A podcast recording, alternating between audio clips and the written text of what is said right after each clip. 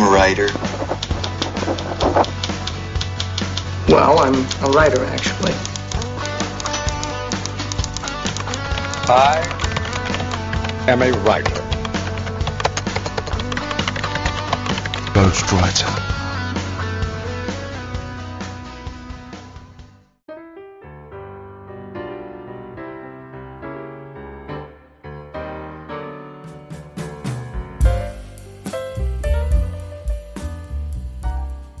Saudações literárias, queridos ouvintes. Eu sou Ricardo Erdi e esse é o podcast Ghostwriter.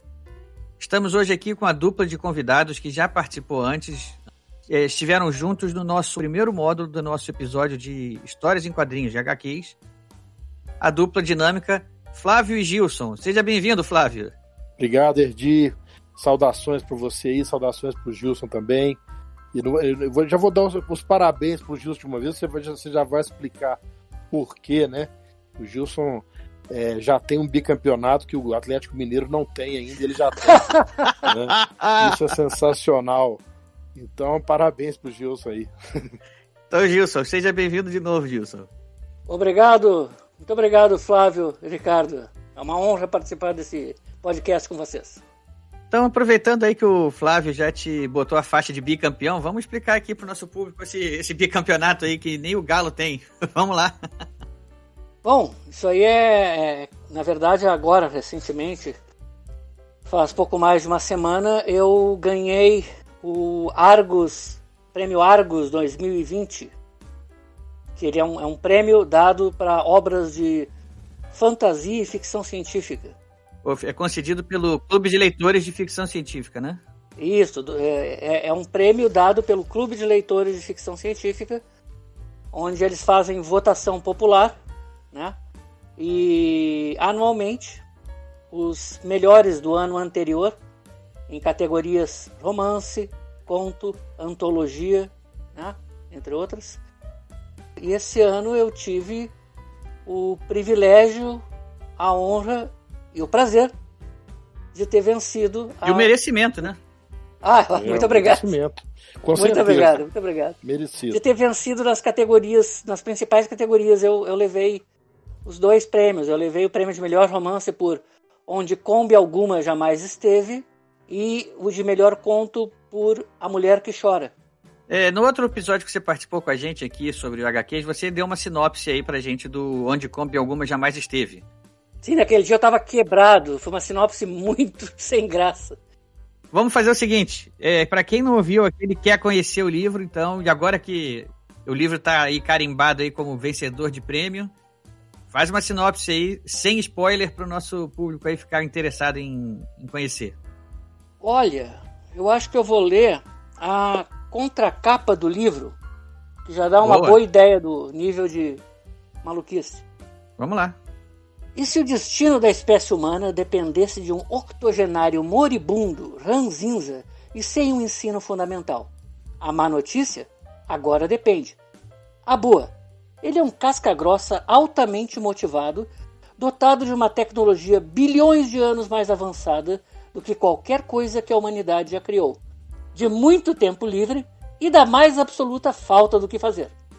Arrancado contra sua vontade das garras da morte, e lançado num conflito de proporções cósmicas, esse velho mais grosso que dedo destroncado e que adora ser grosso, e seu amigo, um jovem estudante de filosofia e da paranormalidade, terão que superar suas diferenças para vencer diabólicos adversários que já eram antigos quando a própria Terra era jovem, antes que seja tarde demais. Para o nosso pessoal aqui, para o nosso público, é hora de falar aquela famosa frase: Vou comprar amanhã. É, o é. bordão oh, aqui, beleza. o bordão aqui do, do, do podcast. Eu não vou comprar mais porque eu já tenho ele, já comprei. Ó, oh, ó. Oh. Eu também já comprei, já li, já, já aprovei. Uma humor finíssimo, cheio de referências à cultura pop. E o legal do prêmio Argos, que eu acho, é o seguinte: é, guardadas as devidas distâncias, ele é comparável ao Nebula, que é dado pela, pela CIFA, né, pela Associação aí dos Estados Unidos, né? Que, é, que qual que é a semelhança? Que é um prêmio dado pelos pelos pares, quer dizer, aquelas pessoas que apreciam a ficção científica, são os que votam no prêmio, são os escritores, são leitores. Então a gente está tá recebendo, na verdade, acho que esse é o grande valor do Argos, né? É a aprovação dos nossos pares, que são as pessoas que entendem do assunto. Eu ganhei um em, um em 2012, de melhor história curta também. Sei a alegria que é isso e fico muito feliz do Justo ter recebido a alegria em dobro agora. Que a história curta dele ainda não li, mas o romance eu recomendo fortemente também. Obrigado. Eu me, me demorou para cair a ficha, sabe? Eu acho que eu fiquei uns três dias sem dormir direito. Porque realmente era. Eu, eu, eu acho até que eu escrevi uma, uma, uma crônica sobre isso, em que eu não, não pretendia olhar o anúncio. Eu pensei, não, amanhã eu, eu cumprimento os vencedores e tal, etc. Eu pensei, não, vamos lavar uma louça porque a vida exige essas coisas, né? E daí me deu uma coceira e eu olhei e eu fiquei pasmo, assim, porque é, eu estava concorrendo com pesos pesados, gente bem consolidada já, com editoras, né, com público, com público consolidado, com dúzias, para não dizer centenas de resenhas e, e críticas excelentes, né? Então, para mim, nossa, foi foi inacreditável, assim, foi de pirar a coisa. A versão e-book desse livro está à venda na Amazon, na loja Kindle da Amazon, e a versão física pode ser obtida pela loja Estante Virtual. Ainda tem alguns exemplares, parece, na Amazon da versão física, mas o resto que eu tenho está na Estante Virtual. É, a minha versão é e-book, né? Porque para chegar aqui onde eu moro tá difícil. Então, é cabelo né? cansa. Né? Pois é. Então eu tenho, eu tenho comprado as coisas por e-book. Os livros aí de autores brasileiros tenho comprado por e-book mesmo, mas é ótimo. Eu já me acostumei, estou bem adaptado aqui ali. Tá ótimo.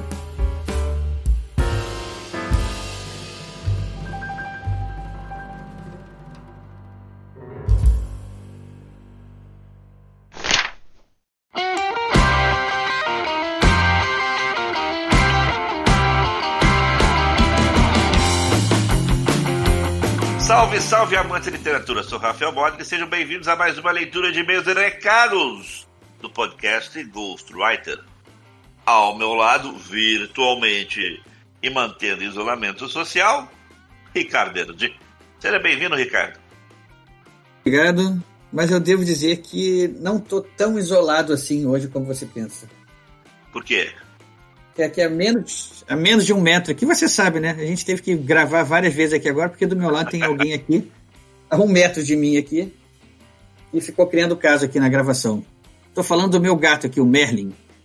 A gente teve que começar essa gravação aqui para os nossos ouvintes saberem como é que é o, os percalços de se gravar um podcast. A gente é, é a, acho que é a terceira ou quarta tentativa que a gente faz aqui, porque o Merlin estava querendo participar de qualquer jeito da gravação.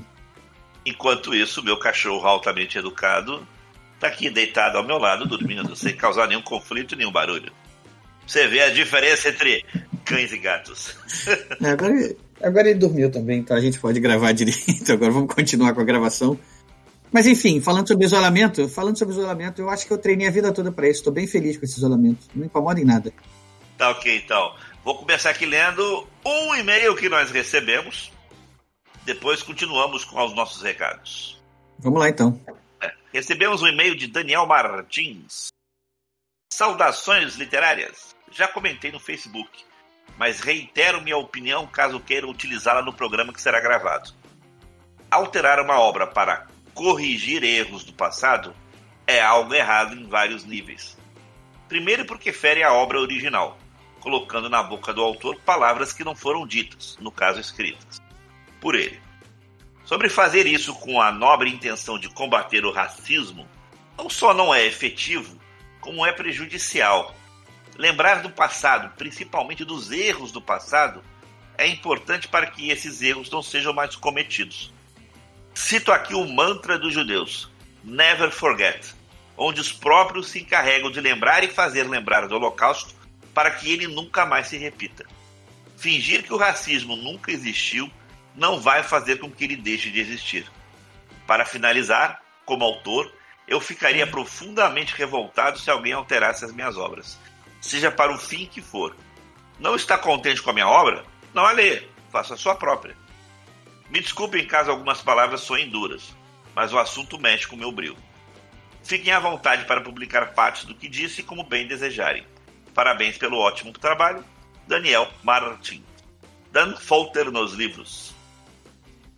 Antes de mais nada, agradecer o e-mail do, do Daniel.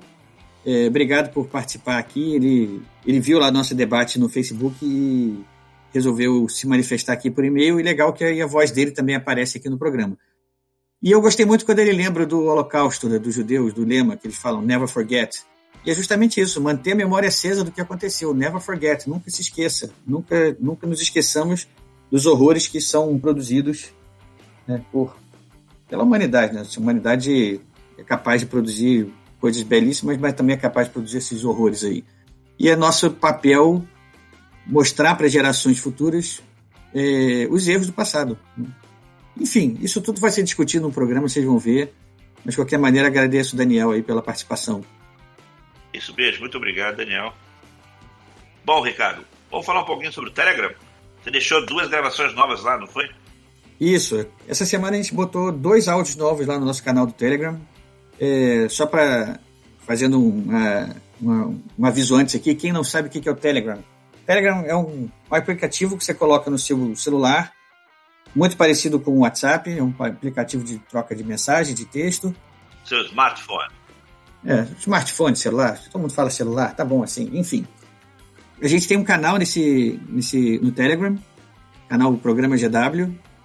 Quem quiser instalar, é facinho de instalar e é muito útil. Procure a gente lá, canal Programa GW. O endereço é t.me barra Programa GW. E essa semana já tem vários conteúdos já passados, anteriores, muita coisa bacana lá. Mas nessa semana tem dois conteúdos novos que vale a pena o pessoal dar uma conferida. Primeiro foi uma homenagem ao John Le Carré, né, o escritor que faleceu recentemente, é o autor de livros de espionagem, grande parte delas passada na época da Guerra Fria. E aí a gente faz uma, uma rápida biografia, biografia do, do autor e a gente fala a sinopse de quatro dos principais livros dele. O pessoal conhecer a obra do John Le Carré, que infelizmente deixou a gente há pouco tempo. E também, essa semana, a gente. Eu, eu coloquei lá uma, uma, um áudio novo, que foi uma, foi uma curiosidade, Modena. Eu fui fazer uma compra aqui, perto de casa, aqui, e no, no, no, lá no shopping, lá na vizinhança de onde eu fui comprar lá, tem um pub. E o pub se chama Finnegan's Wake. Isso te lembra alguma coisa? Isso me lembra James Joyce, uma das obras dele. Exatamente. James Joyce, que é um dos grandes autores do século XX, talvez de todos os tempos, um autor irlandês. Um jovem, né? Na verdade, eu não sei a idade que ele morreu, não, cara, mas acho que sim. Bastante doente que ele teve na vida de muita doença. Ele passou, o, principal, o principal problema que ele passou no, durante principalmente os últimos 20 anos da vida dele foi com a visão. Ele teve muitos problemas de visão e ele já morreu praticamente cego. É, foi. Eu, bom, eu comento isso lá no, no, no nosso áudio lá. Faço também a sinopse dos principais livros dele, que toda a crítica, a academia é, consideram que são quatro, as quatro grandes obras dele, que são obras imortais. O James Joyce é um autor é, que não é fácil de ser lido, ele exige do leitor. É uma atividade intelectual aí intensa, concentração máxima para poder passar por isso. Enfim, eu comento sobre a, o que cada um desses livros significa lá no nosso áudio. Então, quem tiver mais curiosidade de aprender um pouco sobre James Joyce e poder entender melhor a importância dele, vai lá no nosso canal, que tem lá um áudio de quase 30 minutos, quase um podcast, Modena. Opa! Então, quem quiser saber mais sobre John Le Carré e James Joyce, corre lá pro nosso Telegram. Bom, agora é minha vez de dar aqui um avisozinho. Este programa que a gente vai ouvir, vocês, nossos ouvintes, irão ouvir, é um, é, foi uma foi um conjunto de algumas gravações em dias separados, ok? Talvez vocês reparem, também não reparem, mas como os assuntos foram muito pertinentes e parecidos, a gente agregou tudo num único podcast, ok? Então vocês podem sentir algumas pequenas diferenças de ritmo, um pouquinho de alteração de voz, mas não tem problema nenhum, tá tudo perfeito, audível, só para o pessoal perceber que houveram gravações em dias diferentes. E para completar nesse programa, aproveitando a época de final de ano, que são de festas, Isso aí, vai ter um bônus nesse programa, né? Isso, vai ter um bônus que é o Literatura e Natal. Vamos saber um pouquinho mais sobre Natal Literatura ou Papai Noel Literatura. Ok? Bom, e para completar, vamos aos nossos endereços. De e-mail é o nosso programa gw.gmail.com, programa gw.gmail.com. Do Telegram, que é o t.me barra programa GW, t.me barra programa GW, Twitter, arroba programa GW, arroba programa GW, e para finalizar no Facebook, que é o facebook.com barra programa GW, facebook.com barra programa GW. Bom, por hoje é só, pessoal. Ricardo, até a próxima leitura de e-mails de Carlos. Até lá, e eu continuo aqui com os nossos convidados. Um abraço para todos.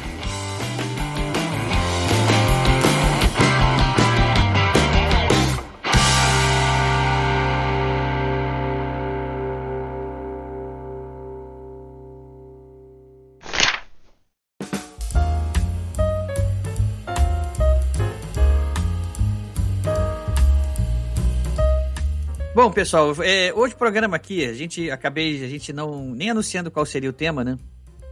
É porque o programa de hoje é meio que um, um catadão de assuntos. Vamos juntar aí alguns assuntos que a gente tinha para conversar para vocês. E eles devem, a gente deve até, é, nosso querido editor Modern aí, vai ter um trabalho de juntar isso com a outra gravação que a gente já tinha feito, eu e o Flávio, em outra ocasião.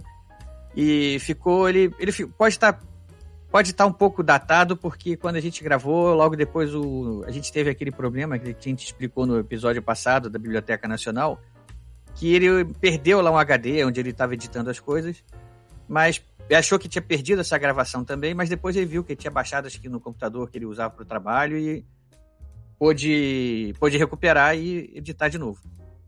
Como o assunto tem a ver com um dos assuntos que a gente tinha estava disposto a conversar hoje, então a gente vai juntar tudo num programa só e a gente vai ter vários temas que a gente vai conversar aqui. Então, hoje que a gente preparou hoje é o seguinte: é, primeiro, assim, uma breve homenagem à temporada aqui, à época natalina. É, a gente vai falar um pouco também sobre como a literatura é, influencia o Natal e vice-versa, né? E depois a gente vai falar também sobre o... uma nova moda aí que o pessoal tem levantado aí uma bola aí de querer modificar livros para higienizar, se é um termo aí que, que eu já andei lendo por aí, certas atitudes dos escritores. Estou né, falando que da polêmica que virou em torno dos livros do Monteiro Lobato, que é, tem gente aí agora anunciando que vão publicar novamente, tirando os trechos de racismo que tem no livro. A neta é, dele está fazendo isso. É. Pois é, a neta dele, né? pois é, então a gente vai, vai falar sobre isso também daqui a pouco. É, vamos dar a nossa opinião, o que, que a gente acha sobre isso. Mas antes eu vou falar aí, ô Gilson, acho que você andou também pesquisando uma coisa sobre Natal também, né? Vamos lá, vamos homenagear a época. É, homenagear a época e também fazer um agradecimento aos meus leitores que votaram em Onde Combe Alguma Jamais Esteve e no A Mulher que Chora, no conto, né? Eu achei, assim, fantástica a ajuda deles, né? A o voto deles, a leitura deles, né? Afinal de contas, sem leitores a gente não é nada, né? E daí eu tô fazendo uma corrida contra o tempo para entregar uma história natalina. Uma aventura de ficção científica natalina com uh, parte do elenco de onde Combe Alguma jamais esteve. Eu aproveito aqui, o nosso clube de leitores de ficção científica tem uma tem uma publicação eletrônica lá, né? Vocês, acho que vocês sabem qual é, né? A Somnium. Somnium, nossa, nossa revista Sou eletrônica ativo lá. colaborador lá. Pois é, e eu, eu, tá, eu edito a revista e no final do ano passado o tema foi justamente esse, ficção científica natalina. É, quando eu lancei esse tema, chamando para o pessoal é, submeter seus textos lá, não teve muita adesão não, o pessoal não gostou muito de, de misturar uma coisa com outra não. Achei engraçado, achei curioso, mas enfim. Eu, eu me lembro disso, eu só não, não entrei porque eu estava num pique diferente. Eu estava ainda na, na correria com o livro, com a Feira do Livro, que era em novembro e tal, que era a, a noite de autógrafos, né, de estreia e tal, do, do lançamento do livro, né? Então eu não, eu estava digamos assim, com a cabeça a milhão, mas não nessa frequência. Agora que eu estou mais descansado e depois desse prêmio aí, muito feliz e muito agradecido, eu já pensei, não, vamos retomar a coisa. Na, na época, Erdi, na época foram, foram dois temas né, que você lançou. Sempre, é, sempre eu sugiro dois temas, isso aí. E o, o outro, acho que foi, foi Viagem no Tempo? Foi. foi... Não, Viagem do, é, o Viagem do Tempo foi junto com Exploração de Marte. Ah, não, minto, Inteligência Artificial. Ah, Inteligência Artificial, exato. É, eu, eu participei com Inteligência Artificial. Exatamente. Né? Porque, eu, eu, pra te falar a verdade, eu, eu nunca gostei de Natal. Não gosto de Natal. Não compactuo. Olha o Grinch aí, ó. É, não, não, não, é. Eu não, Pensei que eu é que era o Grinch. Não, eu nunca compactuei com a mitologia natalina, nunca gostei, nunca achei, achei, gostei da hipocrisia, da, as pessoas se transformam durante uma semana no final do ano e depois voltam ao normal. Então, eu nunca gostei, mas eu, mas eu admito que, que tu, tudo isso que perdura na cultura humana merece uma atenção, entendeu? E, e eu acho que não há, não há tema que esteja fora de ficção científica. Nós temos ficção científica até sobre sexo, porque não pode ter sobre Natal, né? Mas então, o que eu achei interessante dessa nossa conversa aqui, quando você propôs, é que eu acabei fazendo uma pesquisa sobre Papai Noel, sabe? Opa! E eu achei umas coisas muito interessantes, eu acabei pensando algumas coisas muito interessantes que a gente pode falar hoje também sobre isso.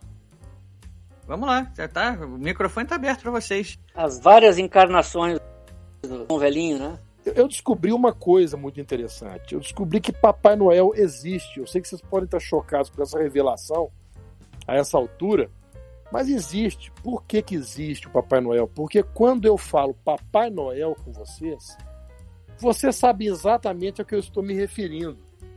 Né? É um velhinho gorducho de roupa vermelha e gorro que no Natal sai do Polo Norte no trenó, puxado por renas, para distribuir presentes para as crianças que se comportaram bem durante o ano. Não é isso? Papai Noel é isso. Né? Isso aí. E, e, todo mundo sabe, embora ele não tenha uma existência física, ele existe como um construto psicológico, ele existe no mundo mental. Né? Quando alguém tem uma identidade no mundo mental, como é o caso do vampiro, como é o caso de, de criaturas mitológicas que são mundialmente difundidas, que elas acabam tendo uma existência. E o interessante disso é que esses personagens que existem no psicológico, eles acabam sendo utilizados de várias formas diferentes, seja na educação, seja na ideologia, seja na cultura, na educação escolar, na educação familiar, né? O Papai Noel mesmo, achei, eu fui procurar de onde que veio isso, né? Eu achei mais antigo que lá nos bárbaros, na época dos bárbaros na Europa, eles tinham uma série de celebrações que tentavam amenizar a época do inverno, a falta de comida, né? Em fins de dezembro tomava a Europa. E apareceu naquela época dos bárbaros a lenda do velho inverno. O velho inverno era um cara, um senhor de idade, que batia na casa das pessoas, pedia comida e bebida. Quem atendesse com generosidade desfrutaria do inverno mais ameno. Era isso.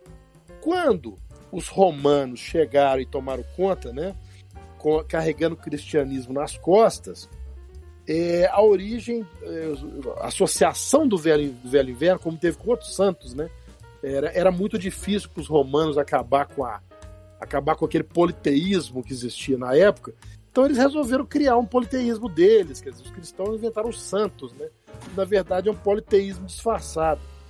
E surgiu então o São Nicolau de Mira, que era um, um bispo da Turquia dos anos 280, que ajudava as pessoas carentes. Elas acabaram associando o velho inverno ao São Nicolau, que virou santo pela Igreja Católica, obviamente, virou por causa dos milagres que realizou.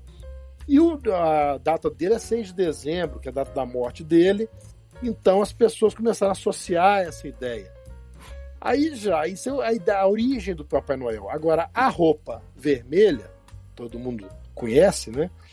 É graças já ao nosso bom e velho capitalismo. Quer dizer, é, ele foi. surgiu pela primeira vez o Papai Noel de roupa vermelha numa revista americana chamada Harper's Weekly em 1881, que é um desenhista chamado Haddon Sandblom, que usou num comercial de Coca-Cola. E a Coca-Cola, então, assumiu o Papai Noel de roupa vermelha e divulgou isso para o mundo, como a gente conhece até hoje, né?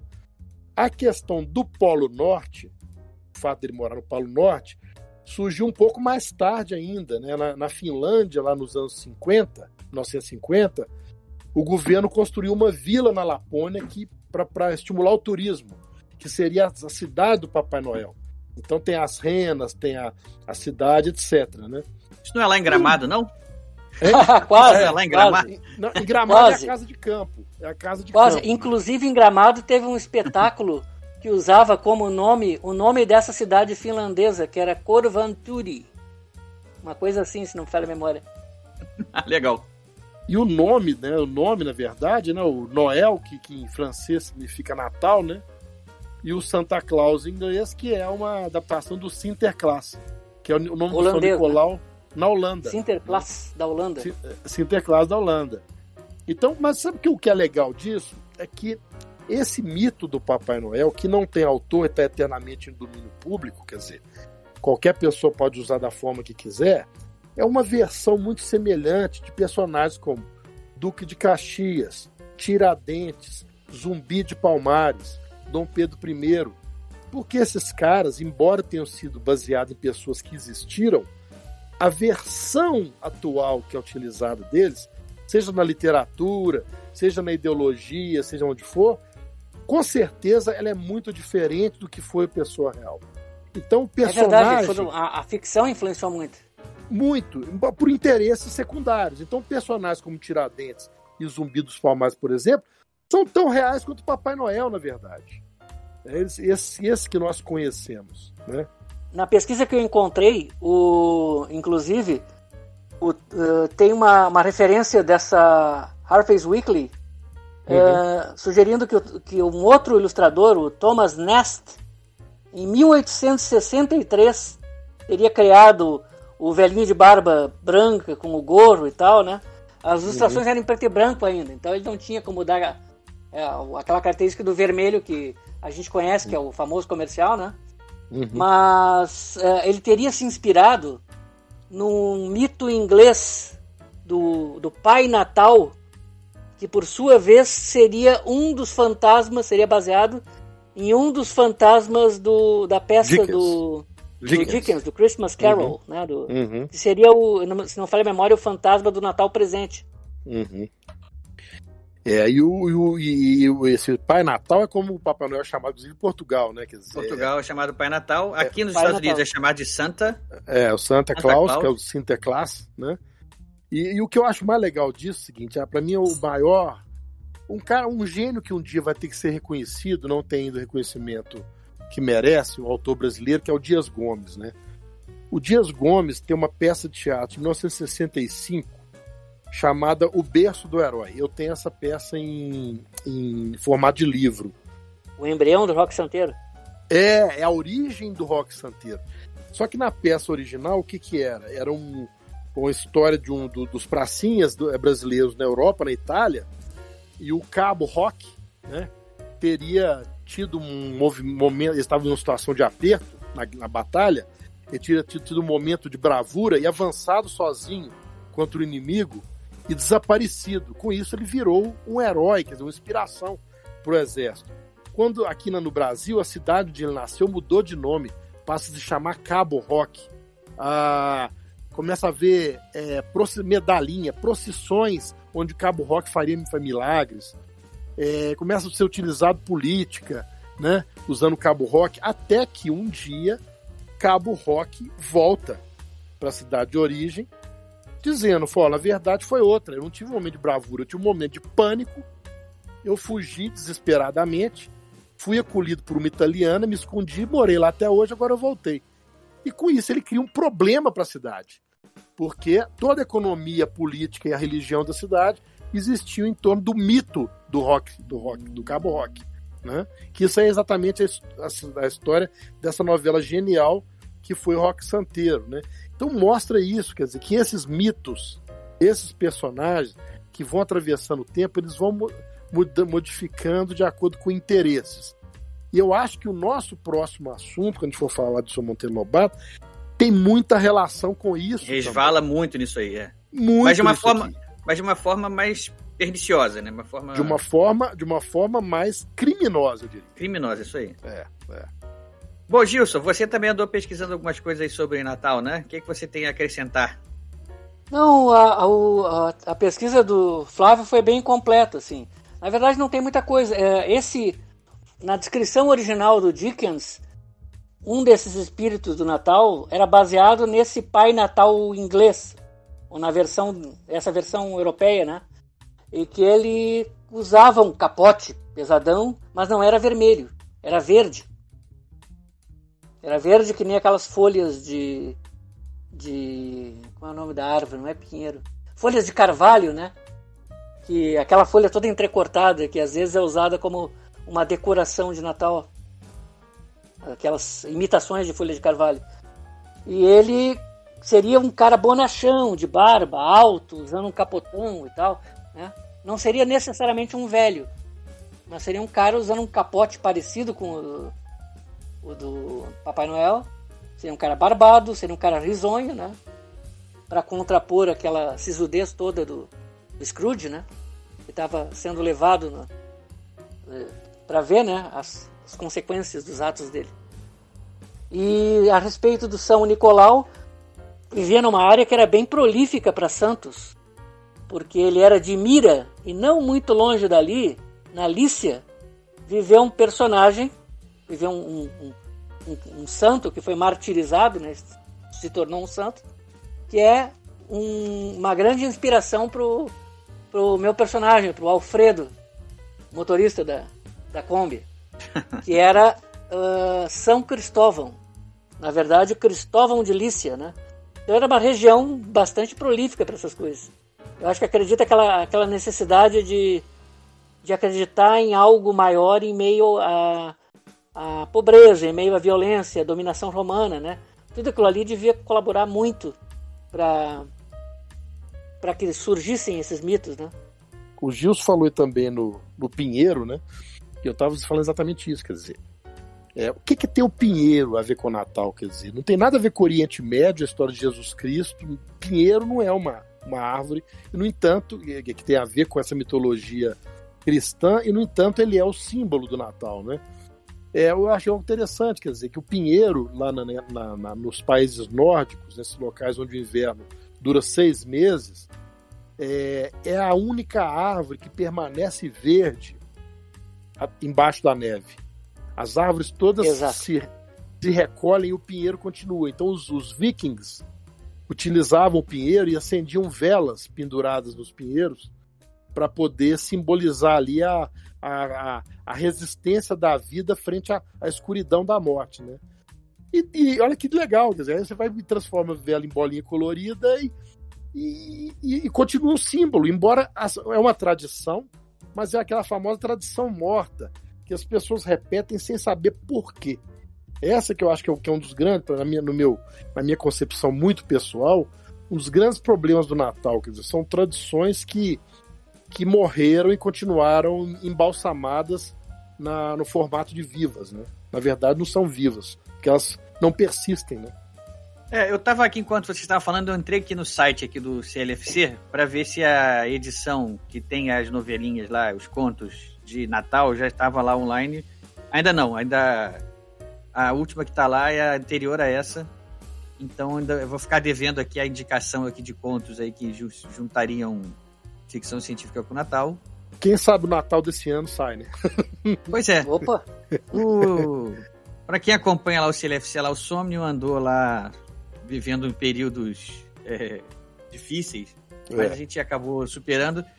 Inclusive agora vamos entrar em 2021 com editor novo, né? Uhum. Então faremos é, o possível. É isso aí.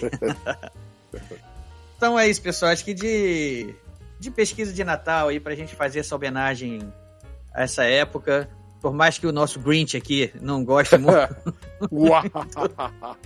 ah, mas tem uma outra coisa, uma, uma ligação muito forte, só pra, só pra dar um lá. adendo rápido aí, Esse entre aí, Natal e ficção científica.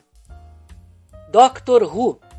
Ah, sim. Sempre é. tem um especial de Natal do Doctor Who. É. Especial de Doctor Who na Inglaterra durante décadas foi mais ou menos como o especial do Roberto Carlos de Natal aqui no Brasil. Esse, a, agora, desde que entrou a, a doutora George Whittaker, a coisa não tá tão forte assim, porque a BBC tem, tá com aquele ranço, dizer que o Natal é uma data muito branca, muito É, é ocidental, muito É. cristã, etc. E tal. Então, eles fazem especial de fim de ano. É, né? o clima é E- Mas te- houve alguns especiais de Natal magníficos. Magníficos. Realmente, assim, não só em termos de realização, de história e tal, mas em termos de, de sentimento, assim, sabe? Foi coisa bonita de ver. Teve até um que misturava Doctor Who com as Crônicas de Nárnia. Foi muito louco. Eita. Era o doutor, o doutor, o armário, a feiticeira, uma coisa assim, não me lembro do título agora, mas foi muito divertido. E um outro, literalmente, transcrevia a história do, do Christmas Carol lá, do Encontro de Natal do Scrooge, para o contexto de Doctor Who. Foi muito divertido também. É, isso é bem bacana mesmo. Aliás, uma, eu acho que o primeiro contato que eu tive com esse, com esse conto do Dickens foi uma, foi uma adaptação da Disney com o tio Patinhas, vivendo o Mac, Uncle Max Scrooge. Ele era, obviamente, o, ele- a encarnação perfeita do velho Sovina, né? Endinheirado, que super egoísta e que tem lá um empregado, o coitado, e recebe a visita dos, dos fantasmas lá do Natal passado, do presente e do futuro. E acho que foi o primeiro contato que eu tive com o conto foi esse, uma adaptação da Disney, lá com o Patinho, tio Patinhas. Na minha infância era um desenho animado que passava todo ano na Globo no Natal. Medonho! Era um desenho de- desse, da história do, do Dickens, né? E era um desenho, um desenho animado desse desenho realistas, né? De, de- parece mesmo uma, sobre filmagem. E eu lembro que quando morria o filho do empregado do Scrooge, eles mostravam um menino deitado na mesa coberto por um lençol e a pessoa velando. Cara, eu era criança, cara. Eu não mereço Macabro. isso, cara. Mas isso criou caráter. Isso me enlouqueceu. Você não vai virar desses floquinhos de neve que não pode, não pode se. É. Endureceu meu couro, foi isso. Nossa, então. não, não, essas coisas são macabras, tem idade para tudo, né? Nossa, É, exatamente. Então, só para quem não conhece aí, é, o, o, o Flávio, faz aí uma sinopse aí rápida do, do conto do Dickens. É, o conto do Dickens é um. O Scrooge é um cara. Sem spoiler, né? Óbvio. É um cara de idade, um cara é, muito egoísta, muito sovina, ranzinza. Você falou bem, o tio Patinho se encarna bem no Scrooge. E o nome do tio Patinhas em inglês é o Scrooge, né? É, Uncle Scrooge, exatamente. E ele, e ele tem lá, ele é, não tem menor espírito de Natal, ele é um cara que não, não- não se, se comove com essas coisas e trata mal os empregados, mesmo pessoas boas que estão em torno dele. E ele, numa, na noite então de Natal, ele vai passar sozinho, né? Porque ele não tem amigo, não tem família, não tem ninguém.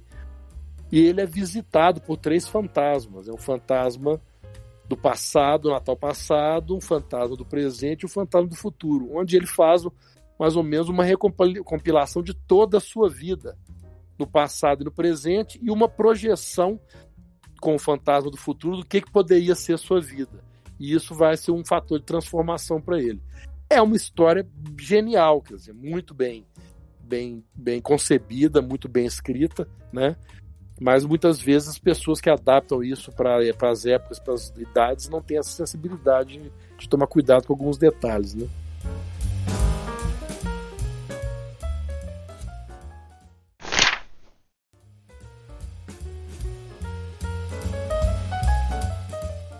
Bom, então acho que pra gente cobrir essa temporada aí de Jingle Bells, estamos aqui todos numa numa onda aqui de espírito natalino, benevolentes, desejando tudo Ho, de bom todo ho. mundo. Pois é, então acho que a gente já pode passar para o próximo assunto, que foi o assunto que a gente tinha pensado em conversar desde o início, né? E que gerou umas boas polêmicas aí nas redes sociais. A história é a seguinte: todo mundo sabe que na obra do Monteiro Lobato, lá no sítio, Histórias do Sítio do Pica-Pau Amarelo, tem alguns trechos lá em que ele demonstra um certo racismo. né? O jeito como que ele se refere a tia Anastácia, né? em algumas outras passagens. Ele, eu vou dizer o seguinte: eu li muito pequeno e eu não. Esse, esse tipo de coisa provavelmente passou despercebido por mim. Em algum momento não, não entendi a citação, não entendi as situações, talvez. Ou talvez tivesse entendido, mas não, É porque esse racismo não existia dentro de você quando criança. Então você não, isso não era seu objeto de interesse. Isso é objeto Talvez. de interesse de quem já, já é maior. Não adianta. Exatamente. Enfim, eu, eu posso dizer que eu não tive. Eu não tive nenhuma consciência de que havia algum preconceito ali. Estava me interessando ali a história que, que envolvia os personagens, tudo o que estava acontecendo ali. E eu me lembro que eu li a coleção inteira. É, é, eu me lembro que até a primeira, primeiro que eu li, o primeiro livro que eu peguei era de uma vizinha nossa, eu morava numa casa lá em lá no Rio de Janeiro, lá em Jacarepaguá, dentro do condomínio, tinha uma vizinha lá que era amiga da minha irmã. E um dia ela levou esse, esse livro para lá, para casa e esqueceu lá. Eu peguei lá, li. Nossa, eu adorei o livro. Aí perguntei para ela se ela tinha mais, né? Ela falou que tinha a coleção toda e foi lá e me, de, me entregou a coleção toda lá para eu ler. Nossa, foi um. Eu nunca me esqueço do, da hora que ela entrou em casa carregando a coleção inteira, assim, eu me lembro daquilo. Foi para mim, assim, um. Uau! Um presentaço, né? Li aquilo tudo de cabo a rabo, achei ótimo, me diverti muito. E, como eu tô dizendo, eu não, eu criança não tinha nenhuma crítica ainda desenvolvida, certamente passou despercebido. Nunca me imaginei, nunca imaginei na época que que tivesse alguma coisa ali que fosse moralmente desprezível. Uhum. O tempo passa, né? A sociedade vai tomando consciência sobre novos sobre, sobre antigos assuntos, né? lançando olhares novos e julgamentos novos. Chegamos nos tempos atuais, onde esses trechos não passaram despercebidos por muita gente. Né? E é, começou-se uma campanha recentemente. Já, não, recentemente não, né? já, o pessoal já vem batendo nessa tecla já há algum tempo. Mas o fato mais recente foi que, é, acho que foi a neta dele, né, o, o Flávio? É, Cléo Lobato, neta do Monteiro Lobato. Como é que foi? Explica aí essa, o que, que ela anunciou. Olha, na verdade é o seguinte, isso aí, é, é, em, em 2010, o Conselho Nacional de Educação, recordando 2010, nós estávamos no governo PT. O Conselho Nacional de Educação abraçou uma solicitação de uma ONG que queria banir Caçadas de Pedrinho dos livros indicados pelo MEC para as escolas. Queria banir o livro, porque dizia que tinha trechos é, racistas na forma, principalmente como a Emília tratava Tia Anastácia. Né? Bom, isso foi para isso foi para justiça, para o STF, blá, blá, blá, o STF é, negou, obviamente, porque na verdade isso é mais não era questão de racismo. Eu, por exemplo, para falar a verdade para vocês, nesse presente momento estou escrevendo um livro, eu estou escrevendo Flávio, onde tem um personagem negro que ele é vítima de racismo de um outro personagem.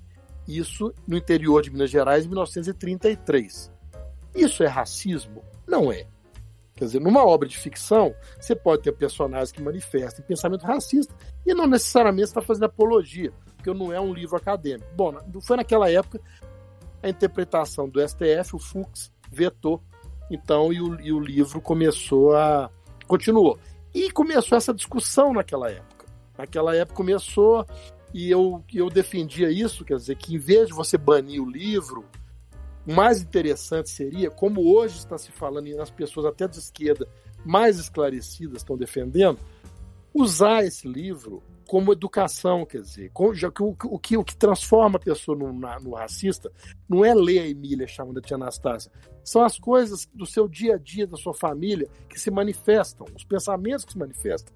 Então, usar esse livro para discutir a questão, mostrar que aquilo não é mais aceitável, as pessoas evoluíram. Naquela época o pensamento era assim, hoje já não é mais, por esse esse esse motivo, ou seja, explicar e fazer as pessoas pensarem. Quando Monteiro Lobato entrou em domínio público, então, depois de 70 anos da morte do autor, a partir do dia 1 de janeiro do ano seguinte, a obra já entra em domínio público, começou-se a falar, a se falar então em fazer publicações é, é, censurando, vamos dizer assim. A verdade, a palavra verdadeira é essa. Você usou higienizando, que é a palavra que eles usam, né? As uhum. obras do Monteiro Lobato, né? Dizer, tirando esses trechos e varrendo a questão do racismo para baixo do tapete. E a Cleo Lobato, que com a, a entrada da, da obra do avô em domínio público, perdeu o direito autoral, eles não têm mais direito ao lucro que trazido pela obra, resolveu dar uma forma de continuar faturando. O que, que ela fez? entrou nesse discurso, que já é um discurso que já tem 10 anos, de é, tirar o racismo e usando o nome Lobato como autoridade para poder fazer isso. Ou seja, ressuscitou essa questão, sendo que, na verdade, isso aí, para mim, existem duas palavras que resumem isso: é imoral e é ilegal. Ilegal. Ela não pode fazer isso, nem por questões morais, nem por questões legais. Então, é por que, que vira polêmica? Porque é rede social. Rede social, nós estamos repleto de luminares e autoridades sobre todos os assuntos. Né? Se as pessoas se dessem o trabalho de pesquisar um pouco, elas saberiam que fazer isso que ela está se propondo não faz o menor sentido e nem sequer é permitido. Resumo é isso. Isso, isso é uma forma de apagar o passado, né? Exatamente. O passado pode ser apagado, né? Recriado. É, vamos levar isso às últimas consequências. Né? Vamos pegar todas as obras que, que, que mostrem comportamentos que foram, na época, considerados aceitáveis, né? não, não levantavam nenhuma bandeira, não levantavam nenhuma. chamavam atenção, mas que hoje a sociedade vai mudando o seu entendimento sobre as coisas e, e vai evoluindo, né? A gente espera que seja uma evolução. Passa determinados comportamentos, comentários, conceitos mudam e a gente chega no estado atual das coisas. Imagina se a gente fosse pegar todas as obras passadas e fazer isso com todas elas. Adequar todas elas às suscetibilidades. Não sobraria a Bíblia, não sobraria as tragédias gregas, não sobraria Shakespeare, não sobraria Não nada. sobraria nada. Ou então seriam versões completamente mutiladas e, e seriam Fra Frankensteins, né? É. E a humanidade não aprenderia nada com isso. Né? Exatamente. Pois é. Porque a partir quem do momento não, em que. Quem ignora o passado está condenado a repeti-lo, né? Exatamente. Exatamente. é isso que eu ia falar. Que, que a partir do momento em que você olha para trás, vê, ah, olha que tudo sempre foi perfeito de acordo com o que a gente imagina hoje. É, exatamente. Ninguém aprende.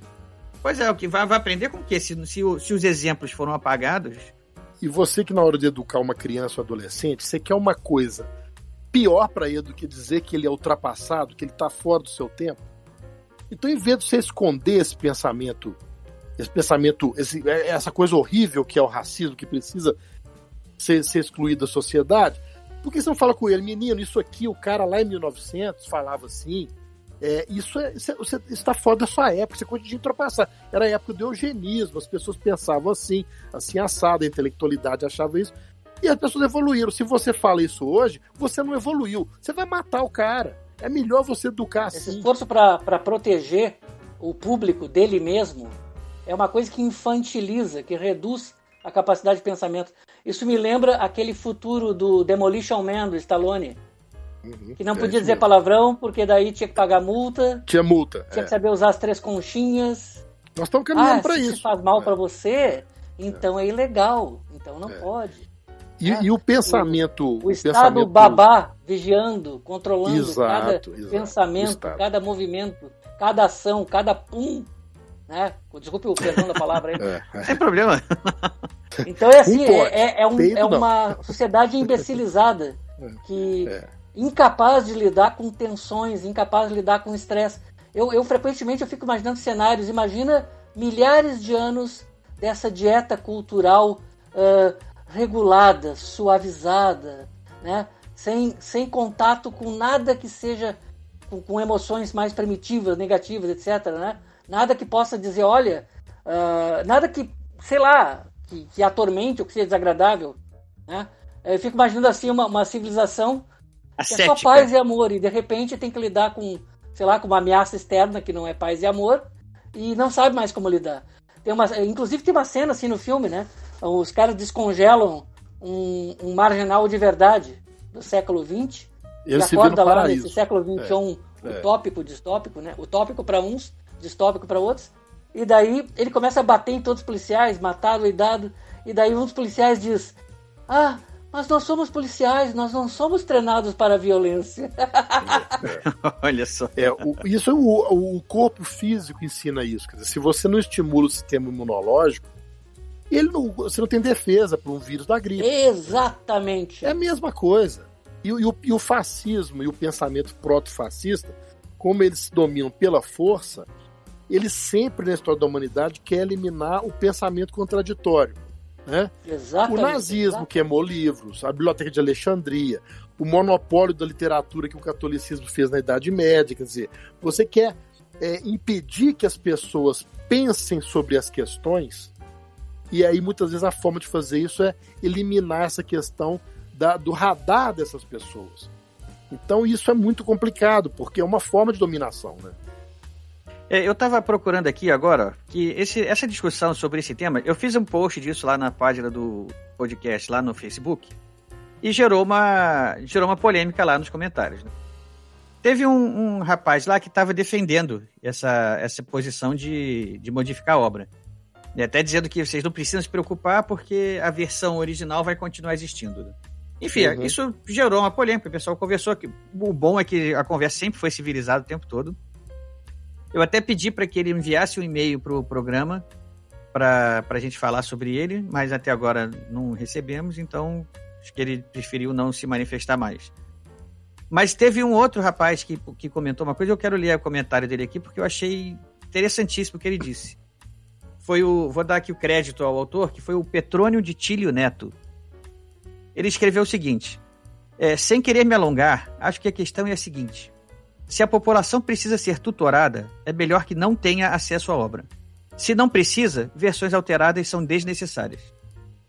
Bom. Acho que aí você matou a pau nessa, nessa, nessa frase aí. Né? Ele resumiu bem. Essa discussão já vinha de longe. São 40, mais de 40 comentários aqui, o que, da, que deu de discussão lá. E ele, foi, ele fechou a participação dele com isso lá, com esse comentário.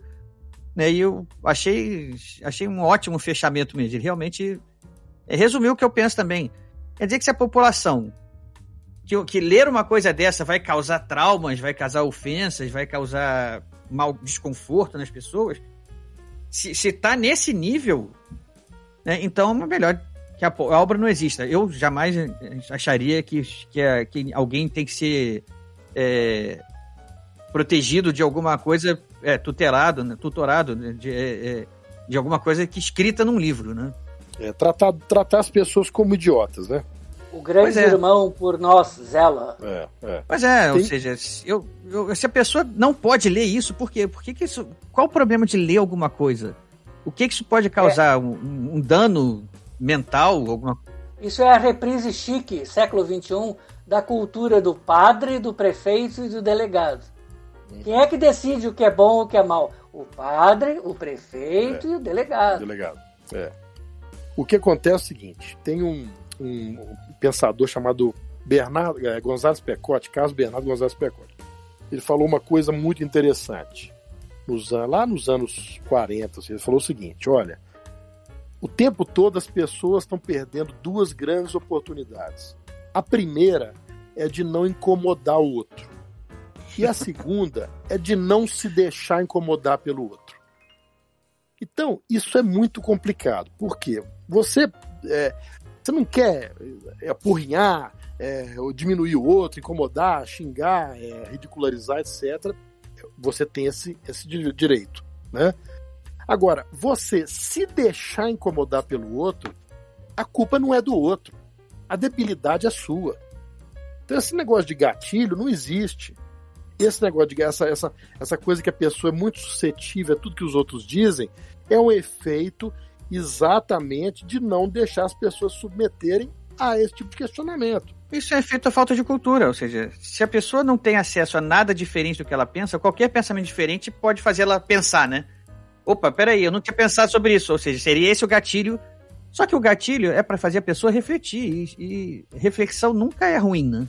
Exatamente. Aí é você, você cresce, a, a, a, o conhecimento nasce da, da análise que você faz do, do, contraditório e a opção que você faz. Você precisa conhecer o bem e o mal. Perfeito. É, né? Você precisa conhecer o, a doença e a saúde, você tem que conhecer o, o, a escuridão e a luz. Ah, tem um, um, um New Gaiman, né, lá no Sandman, tem um episódio muito interessante que ele tem lá os perpétuos, né, que são os arquétipos, os personagens em forma física, e a irmã dele é a morte, né? A irmã do, do Sandman, que é o sonho, é a morte. E tem um episódio onde a morte está conversando num, num, pub com um, um, cara que é imortal. E aí o cara imortal pergunta para ela e fala o seguinte: É, qual que é o sentido da sua existência? Ele pergunta para a morte. Você existe para quê?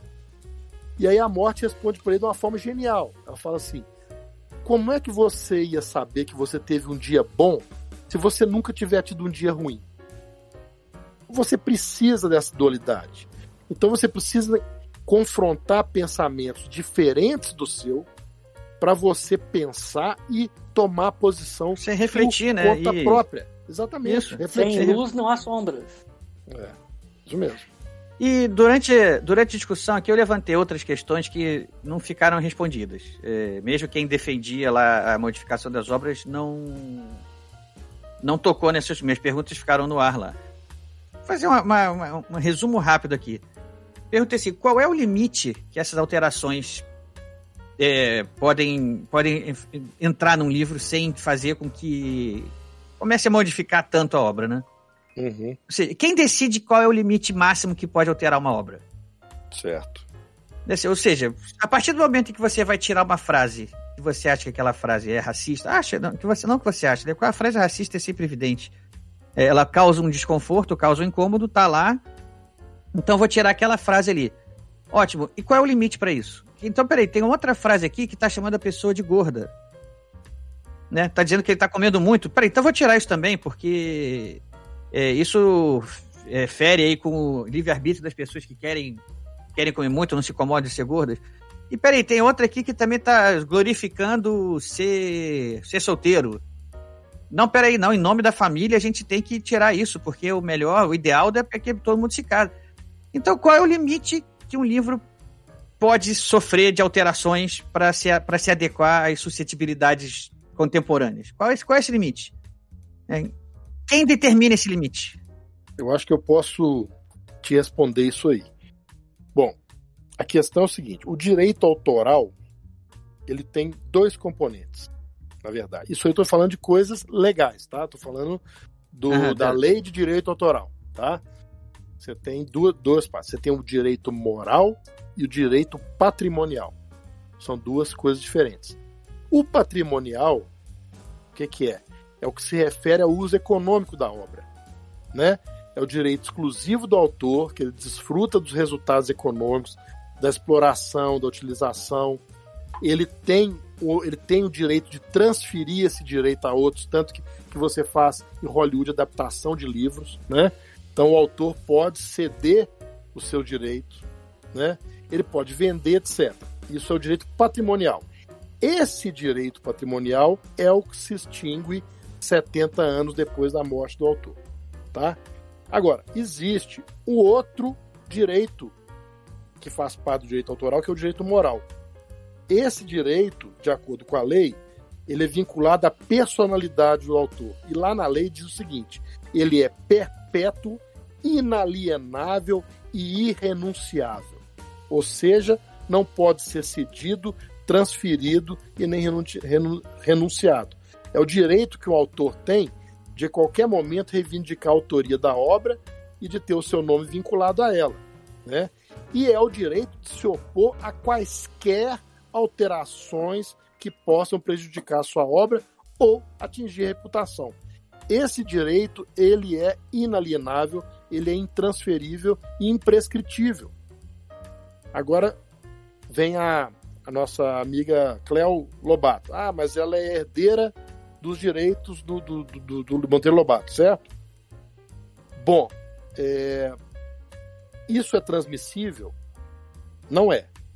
O direito moral ele é transferível no sentido de você defender a integridade da obra e, e manter o nome do autor vinculado. Isso sim é transferido aos netos, e filhos e netos. Mas, é, no parágrafo 2 do artigo 79 da lei, diz que você esse, esse, é, é, o direito de modificar a obra ele, ele é inalienável, ele é intransferível. Então ele, isso não pode ser transferido. Ou seja, é proibido. Você não pode fazer nenhuma modificação na obra de quem quer que seja. Bom, então, isso que vocês estão falando aí me lembrou outro dia uma discussão aqui que a gente teve numa num grupo aqui de que a gente tem aí de, de amigos aí no WhatsApp.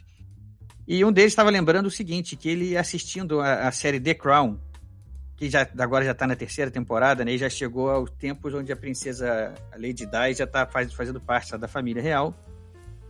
E ela passou por problemas, né? A série tem bastante.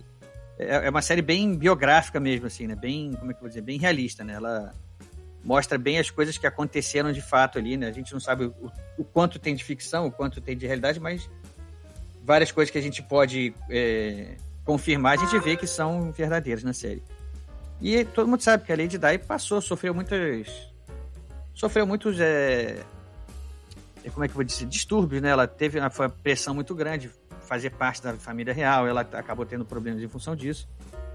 É, e um desses problemas foi que ela é, começou a, comer compulsivamente. Ela teve complicações alimentares lá e ela teve essa, essa reação de começar a comer compulsivamente. E tem um episódio na série que mostra isso né? Ela é, é, vai, vai mostrar ela sofrendo desse, desse problema lá. O episódio, antes de começar, eles botam uma advertência recomendando cuidar das pessoas sensíveis porque essas cenas podem gerar um gatilho. Né? O gatilho é a cena de, de que ela estaria comendo compulsivamente. Isso não, passaria despercebido se um episódio anterior né, não tivesse um, um outro personagem lá que foi explodido em mil pedaços e não teve nenhuma advertência. O gatilho seja... foi do canhão só. pois é, ou seja, é, a gente está numa, numa, vivendo uma época, as pessoas estão criando problemas aonde ver alguém comendo muito é mais chocante e mais ofensivo do que ver alguém ser explodido. Isso faz algum sentido? Não faz nenhum sentido. Isso o próprio conceito de gatilho o próprio conceito de gatilho foi importado da cultura uh, anglo-americana, principalmente da cultura americana. Trigger, né? Trigger. Trigger warning. Eu sou do tempo que Trigger era o nome do cavalo do Roy Rogers. É, isso aí. Pra mim isso não faz sentido. Eu não sou desse tempo não, hein? Eu sou... É. Yippee O resto eu não vou falar aqui porque é. pode ter famílias ouvindo. Isso, isso aí, quer dizer, o, o, até, até, então, fechando até essa pergunta que você fez, Ed, sobre essa questão de quanto que você pode modificar, na modificar verdade é zero. É zero. É, é o, a lei, eu vou até ler aqui a frase, porque está na lei, porque eu acho que, que fica claro isso. Fala sobre direito moral. Esse é o direito que assegura a exata correlação entre ideia e resultado da criação, entre o pensamento e obra criada, a ponto de liberar ao autor e somente a ele a possibilidade de modificar a obra, até mesmo depois de publicamente utilizada. Então não pode. Não Pronto, pode. resolvido, Agora, não pode. Não pode. Agora vamos supor que pudesse. Vamos supor que não, vamos mudar aqui. Convém. Como é que se faz para educar usando isso? Na própria obra de Monteiro Lobato, se você procurar, você vê que existe dele ele vivia no, num pensamento eugenista, na época nós imitávamos, no Brasil, nós imitávamos muito a intelectualidade europeia. Nós não éramos tão ligados aos Estados Unidos como nós somos hoje. Era o pensamento francês, o inglês, o alemão. Então, é, e lá era o pensamento eugenista, quer dizer, a mistura das raças, ela enfraqueceria, segundo essa ideia eugenista, enfraqueceria a raça. E, e isso era da intelectualidade da época. Então, o brasileiro e o, o latino-americano, porque na Argentina acontecia a mesma coisa, nós temos Leopoldo, Leopoldo Lugones, que é um autor argentino que tem muito pensamento expresso na obra semelhante ao Monteiro Lobato, involuntário, quer dizer, o cara coloca coisas racistas, são racistas, são racistas, mas são coisas que estão entranhadas na maneira de pensar, numa forma inconsciente muitas vezes, que quando ele transforma isso em consciente, ele, ele entra numa contradição. Você tem, por exemplo, um, um episódio onde a Emília faz, faz, referência ao beiço da tia Anastácia e a Narizinho fala com ela: lábio, beiço é de boi. Então, existe um pensamento na própria obra do Lobato que é contrário ao racismo. Tem um outro trecho na, nas memórias da Emília, pensa bem, 1936. Nós estamos vivendo o pleno eugenismo, né? A Emília fala o seguinte: só não compreendo como Deus fez uma criatura tão boa e prestimosa nascer preta como carvão. é verdade que as jabuticabas, as amoras, os maracujás também são pretos. Isso me leva a, a crer que cor é uma coisa que só desmerece as pessoas aqui neste mundo. Lá em cima não há essas diferenças de cor. Se houvesse, como havia de ser preta a jabuticaba, que para mim é rainha das frutas? Isso é palavras da Emília, a mesma que fala do beijo da tia Anastácia. Por que não usar isso para educar? Olha aqui, isso é um pensamento legal. O outro pensamento não é por que, que o outro existe? Porque existe um contexto, um contexto antigo que evoluiu, etc, etc. Então é, para mim, é tão claro isso desde o início, né? Que a única coisa que eu vejo nessa tentativa de, de fazer desaparecer o pensamento contraditório é uma tentativa de dominação ideológica. É um, não existe nenhum benefício assim é, é, honesto. Se fosse algo honesto no coração das pessoas, que elas estivessem realmente preocupadas em modificar a situação do racismo, que é uma realidade triste no nosso país, se esse sentimento fosse real, esse pessoal seguiria esse caminho, não tentaria é, cancelar, que é uma palavra usada hoje em dia, nenhum autor e nenhuma obra. Como biólogo e geneticista, eu tenho uma visão particular, um pouco. Não, não chega a ser particular, mas eu, eu tenho uma visão um pouco da história dessa, dessa coisa horrenda que era a eugenia. E infelizmente, apesar do Brasil da época ser extremamente atrasado e comprar coisas estúpidas como essa pseudociência de, do, que veio do, dos, dos buracos mais abomináveis lá da intelectualidade, entre aspas, da Europa, apesar disso aí, eu posso dizer que infelizmente o Ocidente todo estava com essa visão. Os Estados Unidos, inclusive, os Estados Unidos que são conhecidos como a pátria da democracia, aquele papo todo, eles esterilizaram muitos pobres, achando que estavam fazendo um favor. Inclusive tem, um, tem uma história que gerou até um telefilme que uma, uma, o Estado queria esterilizar uma mulher com problemas mentais para que ela não tivesse mais filhos e lutaram na justiça para impedir que ela fosse esterilizada. E chamaram inclusive um geneticista da época, se não me engano era o Bateson, que era um dos primeiros a, a, a trabalhar com a base cromossômica da herança. Na época eles estavam trabalhando com aquela mosquinha, a Drosophila melanogaster. Drosophila, né? isso. A famosa Drosophila, para usar ela como modelo para mostrar que características eram transmitidas através dos cromossomos e tal, etc. E daí ele teve uma briga muito grande com os ju jurados desse caso e com o promotor que dizia que não, isso aí é um problema moral, não sei o quê, e a gente vai resolver isso aí com esterilização. É um troço completamente nazista, lunático, né? Truculência. Infelizmente, o Bra... não foi só o Brasil que teve esse lado. Os Estados Unidos teve isso aí também. E o próprio é. Canadá, que é aquela, que é aquela aura de santidade, que olha, né, tem várias piadas sobre a santidade canadense, né? Tem aquela piada que quem entra num bar você vê uma mosca na cerveja, o, o, o, o americano reclama pro garçom. O inglês faz de conta que não viu. E o canadense tenta fazer respiração boca a boca para salvar a mosca de se afogar. O, o canadense, desculpe, né? tenta salvar a mosca do afogamento. Até os canadenses. E vai pedir desculpa. Isso. E vai pedir é, desculpa para ela. Desculpa. Porque é, isso, eu morei no Canadá, morei no Canadá durante um ano. E, e isso, e, cara, isso é uma coisa. Eles têm um passado terrível também. Inclusive, a, a foi, já apareceu a questão deles pegarem crianças indígenas e aculturarem na marra. Tentar transformar em brancos sintéticos, né? Então, assim, o Brasil realmente teve a sua cota de, de ignorância e obscurantismo, mas infelizmente, ou não, não sei, eu acho que infelizmente, né, porque o planeta todo, ele não estava sozinho. Eu acho que simplesmente tentar limar isso aí do passado é um troço muito perigoso. Porque quem não conhece os erros do passado está condenado a repeti-los. É, eu vou aproveitar isso que você falou do Canadá para lembrar. Pedir desculpa no Canadá é a coisa mais é, comum que existe, né? Você pede desculpa por, por, por estar na sala junto com alguém.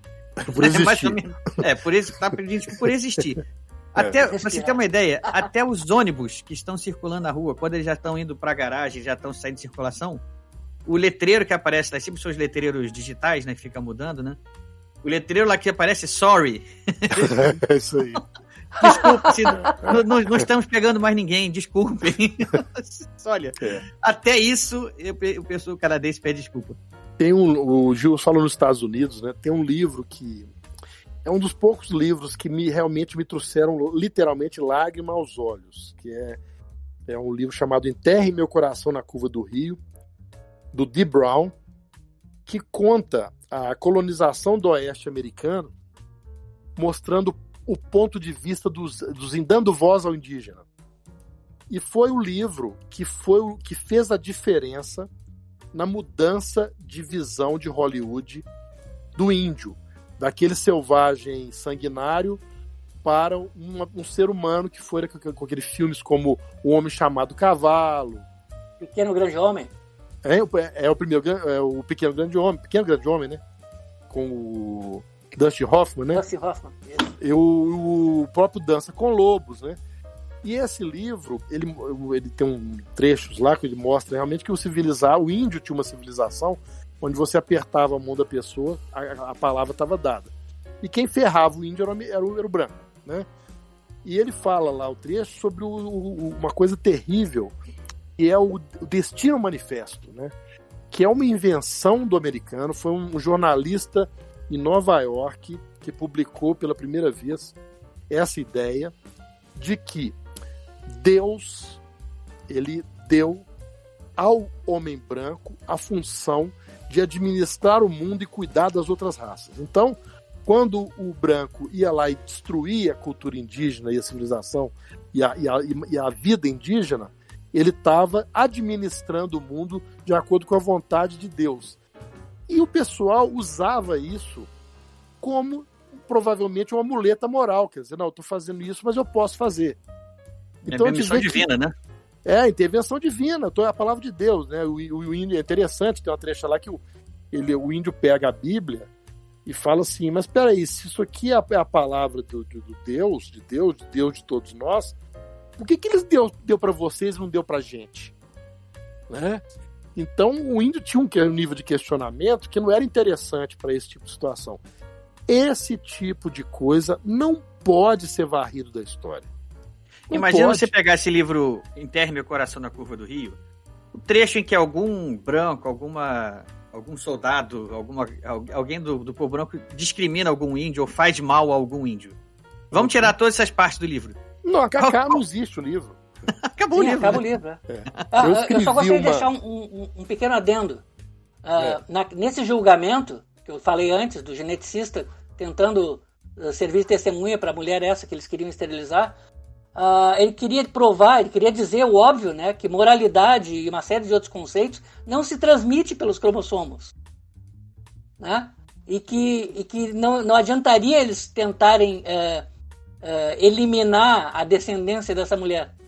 Só que ninguém ouviu, coitado, né? Uhum. Enfim, o conhecimento avançou, né? É. É, mas voltando aqui, outra, outra coisa que, que surgiu lá na, na polêmica foi o pessoal alegar o seguinte.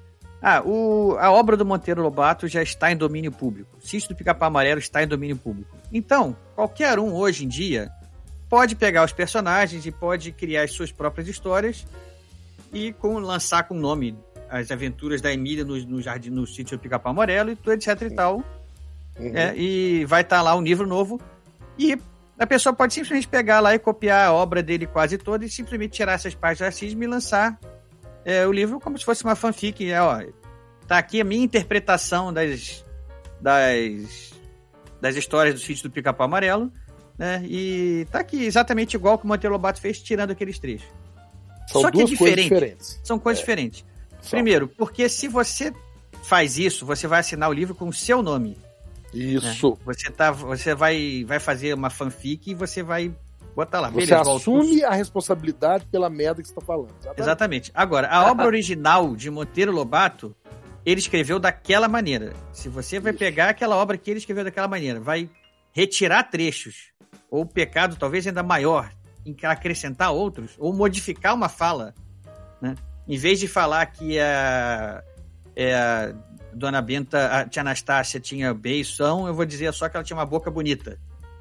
Enfim, uhum é, modificar esse tipo de coisa, só que mantendo a autoria, aí é crime. É, aí... Eu chamo isso de alpinismo intelectual. É o, o Monteiro Lobato constrói uma montanha, uma obra legítima que, que ultrapassou sua época, que foi, foi é, que encantou gerações de crianças, uma montanha sólida. Vem um idiota qualquer querer colocar a bandeira dele no alto da montanha do outro. Então ele vem, que não criou nada. não criou nada. É um alpinista intelectual. Ele vai, sobe lá e altera, fala assim: ah, não, essa é a minha visão disso aqui. E quer manter o nome do cara, quer dizer, o cara ainda é covarde. Entendeu? E quer dizer que a obra é do outro, que ele modificou, mas a obra é do outro. E eu que te falei, que eu acabei de falar para você, pela própria lei, esse direito moral que vincula a, o pensamento do autor ao produto pronto, ele é inalienável, ele não pode fazer isso. É, é a segurança que todos nós escritores temos de que, que o que está escrito no nosso livro é o que a gente escreveu mesmo. Agora, só porque o cara morreu, você vai poder fazer isso, além de ser uma indecência, para mim isso é uma covardia. Porque se você faz isso com o meu livro Eu Tô Vivo, eu venho com os quatro pés em cima de você, meu cara. Agora, o cara tá morto. Aí você vai querer usar e abusar da obra do cara, querendo usar o nome dele de acordo com o seu interesse. Ah, vá, pelo amor de Deus. Né? Pelo, que eu, pelo que eu sei, já, já andaram saindo por aí umas edições pegando os personagens e colocando em contextos diferentes, assim, tipo uh, uma versão Mad Max do Sítio Capão Amarelo, pós-apocalíptica, Deus sabe lá mais pode. o quê. Mas assinada com o nome do autor, né? É. é. Acho que não, acho que não. Mas tudo não, com isso... cores específicas, assim, com, é. com tonalidades, isso, com se ideias. Você, se você assinar seu nome, não tem problema. Nós aqui acabamos de lançar aqui pela Draco uma, uma livro de, de histórias contemporâneas com Sherlock Holmes. São histórias de Sherlock Holmes escritas por autores contemporâneos. Eu, inclusive, tenho uma história minha nesse livro. Mas essa história foi escrita por mim e está assinada no meu nome. Então, eu assumo tudo que eu escrevi ali, que e as pessoas podem cobrar de mim. Agora, o que você não pode é querer maquiar ou camuflar ou, ou, ou deturpar a obra de outra pessoa e tirar o seu da reta. E querer usar o nome dela para se isentar. Isso você não pode fazer. O Sherlock Holmes é um bom exemplo disso, né? Porque como ele Exato. também já está em domínio público, né? Uhum, é, já mesmo. tem mu muita obra produzida com, com aproveitando o personagem né, uhum. de autores que levaram a sério, né? É, entraram mesmo no, no universo do personagem, respeitaram as características criadas lá por, é. pelo Sir Arthur Conan Doyle, né, que foi o criador original de Sherlock Holmes, uhum. e criaram histórias novas excelentes. Eu tenho dois livros aqui de autores diferentes do, que são de Sherlock Holmes. É, esse, esse o, livro... próprio Neil Gaiman, o próprio Neil Gaiman já lançou New... um conto chamado Sim. Um Estudo em Verde, né? Isso, Estudo em Esmeralda. Exatamente. Um Estudo em Esmeralda. Estudo Esmeralda. Que é uma, é. É, que é uma, uma, uma, citação, né? É um dos casos mais famosos aí do Sir Arthur Conan Doyle, do Sherlock uhum. Holmes. Uhum. Seria é o primeiro seria encontro deles, né? É, não sei. Peraí, deles quem? É porque o Estudo Vermelho é a primeira história do Sherlock e do Isso. Watson do Watson. É, o Estudo em Vermelho, isso. O Estudo em Vermelho que é. o Arthur Conan Doyle fez é a é. primeira história de Sherlock Holmes. É a primeira, é. E o, o Neil Gaiman fez há pouco tempo atrás uma história chamada Um Estudo em Esmeralda. Esmeralda, é. E aí o, a pegada do Neil Gaiman é uma pegada fantástica, né? Então o livro tem, esse conto tem essa... Tem esse quê de fantástico. Não só é um mistério, uma, uma investigação que o, uhum. que o Sherlock Holmes e o Watson se envolvem, mas ela também é tem coisas fantásticas acontecendo ali e aí eu não vou falar porque é spoiler, a gente não dá spoiler aqui. Quando, a gente, quando, quando o programa Ghostwriter dá spoiler, vem aviso antes, tem sineta, tem é. sino tocando, para nenhum ouvinte ser pego de surpresa. Dá raiva mesmo. Agora, então... agora uma outra questãozinha. A quem ou a que serviria isso? Esse movimento de recriação da história? Literalmente, assim, de, de apagamento da história e é, eu acho que atende a quem não quer mudar as coisas e explorar os, os estados das coisas em seu benefício próprio. É só atende a isso. Eu, eu já tenho uma opinião diferente. Hum. Eu acho que as pessoas já estão sem objetivo. Estão simplesmente problematizando coisas que são, por definição, sem problema. Você não vê é. má intenção, você acha que é uma coisa. Eu acho que já é. Fortuita. É, acho que tem. Não, é, assim, é, é, difícil dizer que não tem má intenção, né? Porque eu não conheço, não sei a intenção das pessoas. Uhum. Mas é, é, uma coisa que assim, as pessoas que estão é, é, como é que foi? sugerindo isso, né? Que estão tentando levar isso à frente. Talvez elas acreditem que estejam fazendo isso com o melhor das intenções, né? Estou higienizando o mundo, estou tirando essa coisa feia aqui do racismo, aqui dessa história. Né? Isso não pode. Né? E talvez elas estejam imbuídas de, um, de uma boa intenção lá, que no fundo não, sei, não deixa de ser uma, uma, uma egolatria, né? A pessoa se acha é. moralmente superior aos outros, então eu sou capaz de perceber que isso aqui faz mal a todo mundo, que vocês não percebem, então deixa eu deixa eu tirar isso aqui para vocês não se, se influenciarem por isso aqui, porque eu sei o que é melhor para vocês. Né? Mais do que nós. é, eu, eu, concordo. Isso aí me lembra, me lembra aqueles mutantes do A Última Esperança da Terra, queimando, uh, queimando instituições científicas, museus, bibliotecas, e toda noite batendo na porta do Charlton Heston lá e gritando Neville! É. o planeta dos macacos. O planeta dos macacos é exatamente isso. Mas eu, mas eu concordo com, com o Erdi no seguinte sentido. Eu acho que a raia miúda é isso mesmo. Eu acho que, de maneira geral, as pessoas de bom. Tem pessoas de bom coração que, que abominam o, o racismo como todos nós abominamos e que querem ver a sociedade livre disso. Só que essas pessoas não percebem que é, uma coisa é o seu objetivo, outra coisa é o caminho que leva a ele. Isso é uma, uma postura religiosa, quer dizer. Exatamente, pensa, religioso. Você oferece religioso, o paraíso. É um culto, é um culto. É, é você oferece o paraíso e fala para chegar lá tem que fazer isso, isso, isso. Então, a raia miúda, eu concordo plenamente. Eu acho que existe uma boa intenção, um bom sentimento de fazer o bem. Mas eu acho que existe um grupo, e é esse grupo quando a gente fala em Conselho Nacional sim, de sim. Educação de 2010, seguindo as diretrizes de uma ONG, eu não acho que a coisa seja tão inocente assim. Eu acho que há outros interesses por trás. É, não, nesse caso você tem razão. Eu vejo também um fator diferente também, que acaba entrando nessa sopa estranha, que é o cansaço da civilização, a agonia da criatividade. É muito mais fácil pegar alguma coisa estabelecida e mutilá-la para os tempos modernos do que criar uma coisa sua. Uhum. Esses caras, em vez de. de alpinismo intelectual. Adaptações, é, adaptações por exemplo, uh, de filmes, né, criação de séries, filmes, quadrinhos. Os caras, em vez de criar algo novo, eles simplesmente pegam personagens e universos já estabelecidos e pensam: puxa, isso aqui é velho, acho que eu vou mutilar isso aí, as pessoas vão gostar. É, e tem, tem pessoas também no, no meio que, obviamente, usam isso simplesmente para fazer divulgação e fazer criar discussão para ter para ter marketing, entendeu? Agora, por exemplo, o povo está cansado de saber que modificar para nós tivemos uma discussão semelhante a essa outro dia sobre James Bond é, ser interpretado por uma mulher ou por um autor negro, quer dizer. É, eu vi, é mesmo... eu participei dessa lá, né? Você participou também, dá pano para manga. E agora eu vejo aqui na, na, na internet que vai ser lançada uma minissérie nos Estados Unidos com o Batman negro que vai ser o, um filho distante lá do, do, do Lucius Fox. Pô, os caras cansados de saber, primeiro, que isso não vai dar certo. Segundo, que é, vai ser uma coisa transitória, mas é uma forma espetacular de gerar polêmica e botar as pessoas falando no assunto e divulgar a série.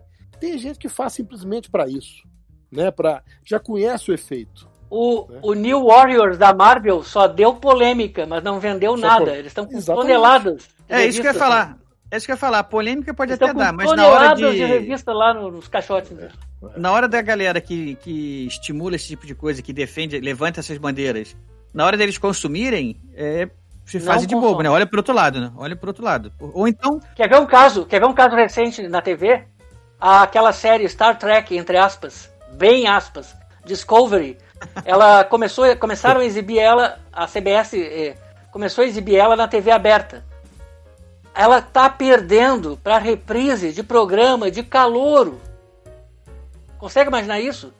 The Masked Singer, o cantor mascarado, reprise. Reprise, sabe? É uma piada, tá né? Ganhando, gente? tá ganhando a Discovery. É ganhando. É, é que, será que as pessoas não veem isso? É óbvio que veem. Então tem interesse, entendeu? É óbvio que as pessoas sabem disso. Eu vejo autores de ficção científica, inclusive nacionais, fazendo, quer dizer, vendo essa onda aí e, e, e se modificando, modificando seu, seu texto para se adequar ao status quo, sem pensar que, bom, gente, isso aqui mais cedo ou mais tarde também vai passar. Vai passar. E se você não souber fazer nada diferente disso, a sua história vai estar calcada nisso aí. Eu acho que uma saída boa para esse impasse dos super-heróis aí é a do Homem-Aranha, por exemplo. Homem-Aranha, eles criaram lá o Miles Morales, que era negro, né? E aí depois criaram um aranha-verso, onde você tem vários universos paralelos. O Peter Parker continua o Homem-Aranha da nossa realidade. Você tem outros universos paralelos. Tem um Homem-Aranha Punk, tem um Homem-Aranha que na verdade é a Gwen Stacy, o outro que é o tio Ben, o outro que é a tia May, o outro que é o Harry Osborn, né? Então você cria uma, várias opções, mas deixa claro que você está sendo criativo em cima do personagem, sem pretender destruir aquilo que foi construído com o personagem original. Isso eu acho uma forma de respeito. É uma forma de respeito. Agora, o que, infelizmente faz... não é o que está acontecendo com Star Trek, né? Porque não é. Teve um episódio recente de, de Discovery em que uh, dá uma explosão lá, um, alguém fica, uma pessoa fica feita em pedaços e daí uma, uma das oficiais lá diz: alguém limpa essa porcaria aqui do chão. E daí tem um sujeito limpando com com esfregão, né? Em pleno século 23. É o, o cara com esfregão ali limpando restos humanos. É. E daí ela diz: Ah, cuida disso aí, ô fulano. E daí o cara disse: Meu nome é Dini. É, e ela diz: Ah, disso. não importa, tanto faz. Isso é uma bofetada na cara do público. Dini, era, eles queriam, era uma citação a Dini Roddenberry. Eles queriam dizer com isso. Com isso eles queriam dizer: não me interessa o passado, não me interessa quem criou essa porcaria aqui. Isso aqui agora é nosso para fazer o que quiser.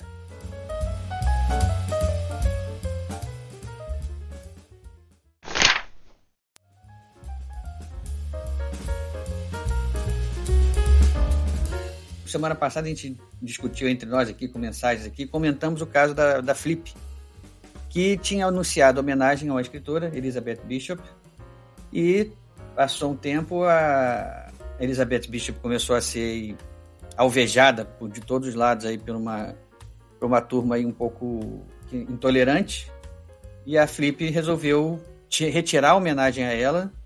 É, a curadora que tinha escolhido ela pediu demissão e saiu da curadoria, a Flip então resolveu tirar a homenagem também dela e da para a escritora Elizabeth Bishop e vai botar uma nova curadoria e obviamente uma nova um novo homenageado. E nós ficamos vivendo lá o que tinha acontecido, porque o que mais ficou evidente é, foi que essa retirada de homenagem a Elizabeth Bishop foi claramente essa tendência que a gente tem visto agora nas redes sociais do famoso cancelamento, né? A gente repara que o pessoal que tem promovido isso pinça alguma coisa na história da pessoa, na história da, da figura, que não está de acordo com as suas crenças e, em função disso, passa a pedir a cabeça dessa pessoa. Né? Pode ser até alguém que já morreu, mas passa a querer sujar a biografia dela, e cancelar essa pessoa. Né? O, o termo usado é esse, cancelar. E isso tem acontecido com alguma frequência nos últimos tempos. E isso é um alerta vermelhíssimo, né? A gente tem que não pode ficar ouvindo esse tipo de coisa acontecer sem fazer nada. Por isso eu chamei o Flávio aqui para a gente comentar sobre isso, né? já que a gente comentou isso sobre isso nas mensagens e e assim estamos preocupados com isso, né? Não só nós, mas muita gente. E eu queria que você falasse, Flávio, o que, que você entendeu dessa situação toda aí? É, eu, eu digo o seguinte, que é, isso aí é mais um episódio, né? É mais um lamentável episódio. Nós estamos vivendo um momento complicado onde é, existem, existe uma série de, de demandas legítimas, passagem, né? São é, foram apoderadas, na minha, na minha opinião, de forma é, indevida pelo chamado progressismo, né? que é a questão do racismo, que é a questão da, do, dos direitos civis, que é a questão das, das mulheres, do, a questão do, dos homossexuais, etc, etc, etc. As chamadas, chamadas minorias. Né? Então, houve uma, uma apropriação dessas demandas legítimas e a sobreposição de uma narrativa que tem, na minha opinião, o um fundo ideológico, quer dizer, na verdade, é essas narrativa, essas justificativas são um instrumento para fins outros que não os declarados pela própria demanda, né? E é o que está acontecendo. E, e, a forma mais a forma mais recente disso é o tal do cancelamento, né? Um negócio uma covardia, né? Tem gente que chama de cultura do cancelamento. Eu me recuso a chamar de cultura, porque para mim não se está cultivando nada, é uma censura pura e simples. Para mim equivale a queimar livros em Bebel Platz ou queimar a Biblioteca de Alexandria, na Antiguidade, quer dizer. Você está querendo calar vozes dissonantes da sua narrativa principal.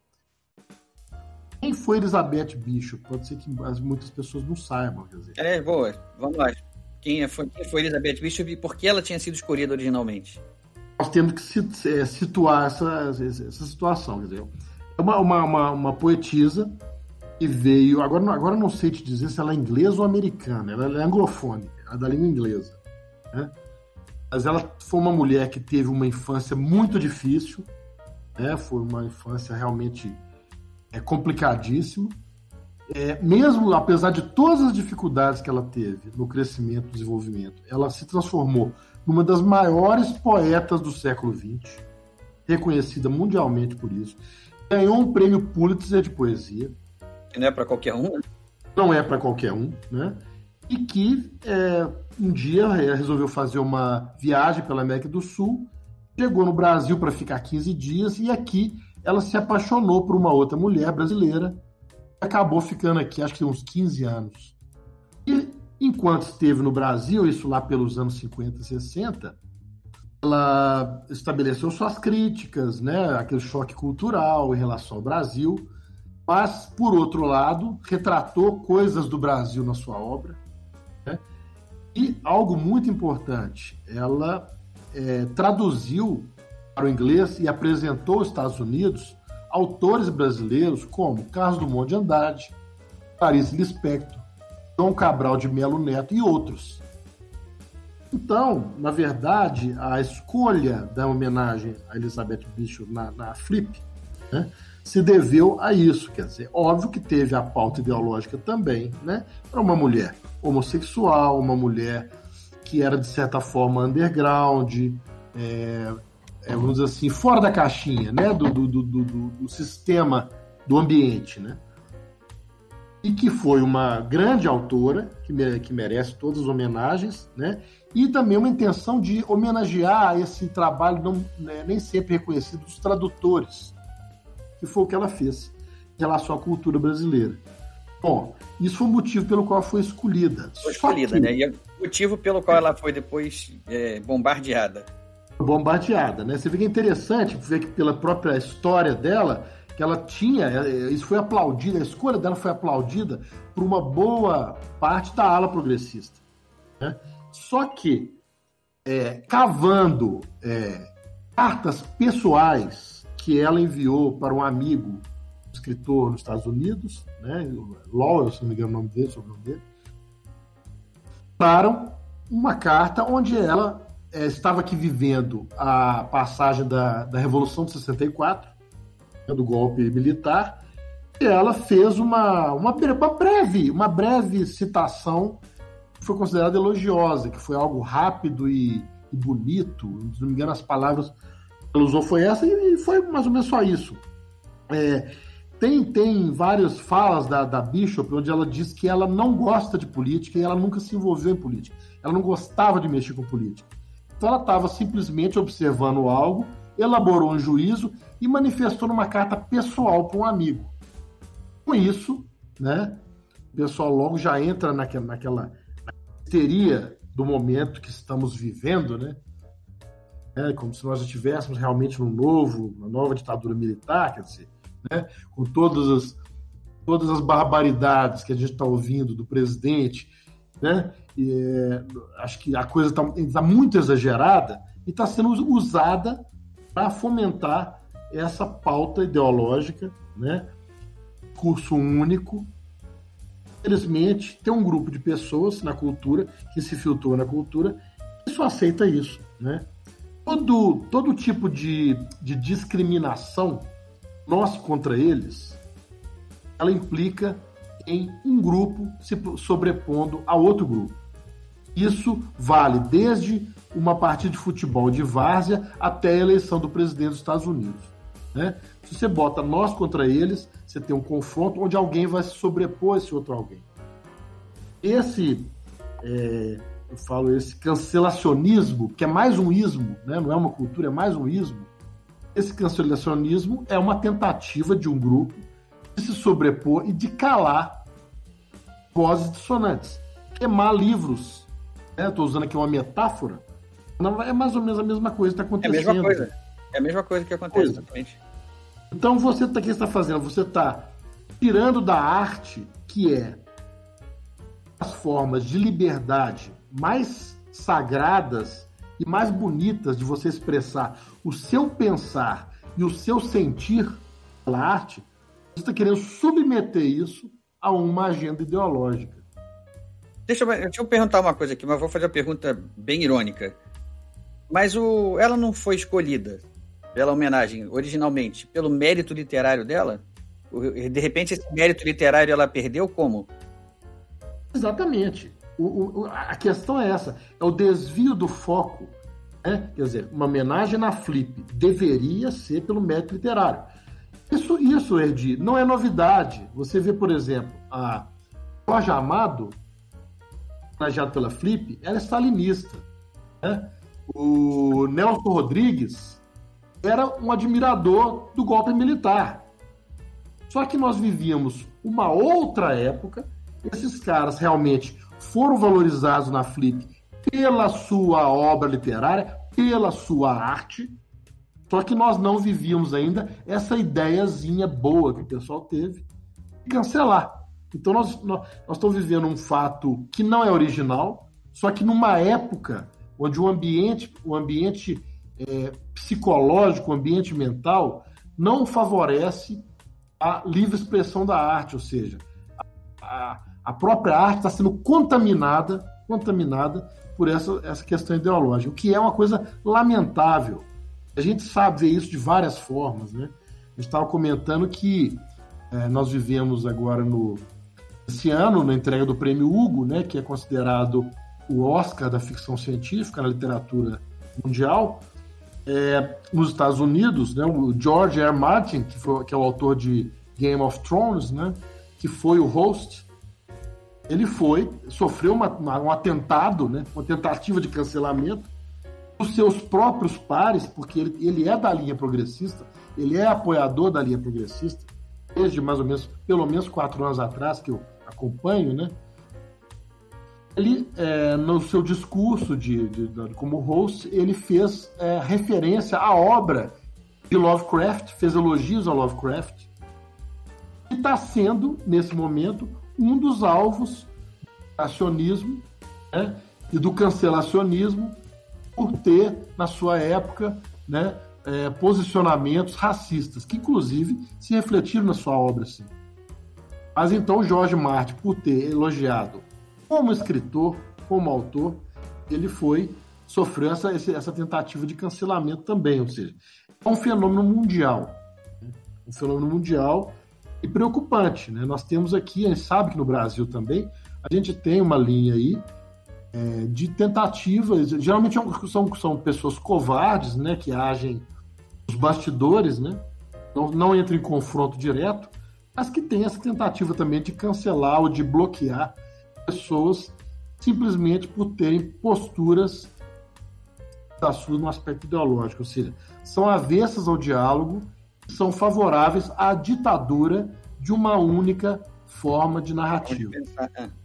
Eu, eu vi aqui até aquele o escritor, o Marcelo Rubens Paiva, que também é, é, é declaradamente, assumidamente, né, da, dessa ala progressista, né, da esquerda. É, ele também se revoltou com essa com essa é, com o fim da homenagem, né? Com, com, eu ia falar o cancelamento da homenagem, mas aí a palavra cancelamento já está ganhando um novo significado para não ficar para não ficar um duplo sentido assim. Com o fim da homenagem a Elizabeth Bishop, ele também se, se revoltou, ele reclamou muito. Ele falou é, que era é, é, interessante isso, né? Quer dizer, você vê que é, são pessoas, elas não são leais a pessoas, elas são leais à causa, né? Então, você vê que o mesmo caso do George Martin, é o caso que você falou do Marcelo Rubens Paiva.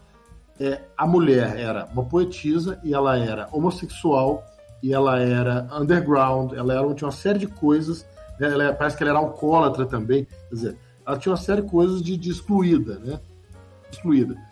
Então tinha uma, uma, uma, tem uma ala progressista que apoia. De repente, quando ela não se afina a determinado subgrupo, eles entram em choque uns com os outros. Né? É, isso, isso, então, é, isso é uma tentativa de rotular tanto né, e de uhum. traçar cerquinhos ideológicos, né, cercas que mais que como a gente está falando, cerca é justamente isso, ela mais divide, né, mais separa do que une, né? E eu falei do Marcelo Rubens, Rubens Paiva só, ele tem até um, um, um tweet muito interessante. Né, eu volto a dizer, ele é um cara assumidamente de esquerda, sempre sempre militou no, no, na, na, ala progressista, nunca foi, nunca foi em cima do muro. Não, pelo contrário, ele sempre se assumiu lá ele é legitimamente da ala esquerda, né, da, do, do turma progressista. E ele lançou um, um tweet muito interessante. Ele falou o seguinte: a frase de Bishop, casada com uma lacerdista sobre o golpe de 64, é tola, bobinha, ela não entende nada de política. Fui leitor e admirador de apoiadores muito mais aguerridos, como Raquel de Queiroz, Rubem Fonseca e Nelson Rodrigues. A questão é, ela é irresistível, apaixonante? Né? Ou seja, ele está trazendo justamente o mérito literário, ele está tá perguntando o mérito literário. Olha, ela escreveu uma frase boba sobre o golpe de 64, lá não entendia nada de política, principalmente política brasileira aqui. Né? Ela não ela falou uma bobagem. A gente apoia aqui, admira outros, outros autores que são muito mais aguerridos que ela. Mas isso não tem nada a ver. A questão que ele está colocando aqui, que ele está trazendo à tona, é justamente o que a gente está falando. Ela é irresistível, ela é apaixonante como, como autora, né? Não era isso que devia contar?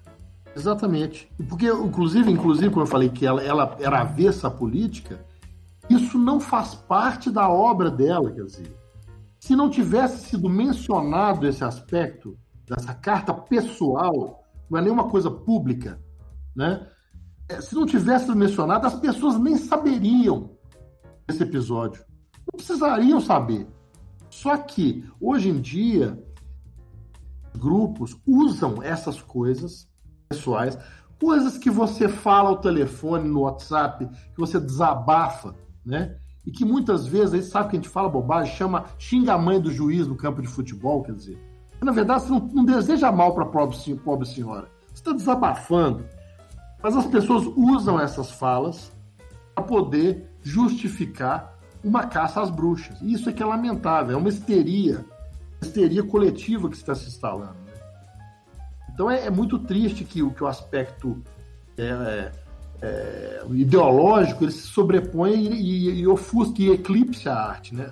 Essa, essa mesma curadora, né, que é a Fernanda, né, que, que saiu, que havia sugerido a mensagem, fala que, ah, que eu tinha sugerido que uma, uma das minhas exigências para ser curadora foi que você tivesse metade das homenagens da Flip a autores negros. Beleza. Autores negros, nós temos bons autores negros no Brasil? Temos. Eles merecem ser homenageados? Merecem. Agora vem cá, nós estamos colocando número, quer dizer, a metade tem que ser negro, independente do que eles produzem.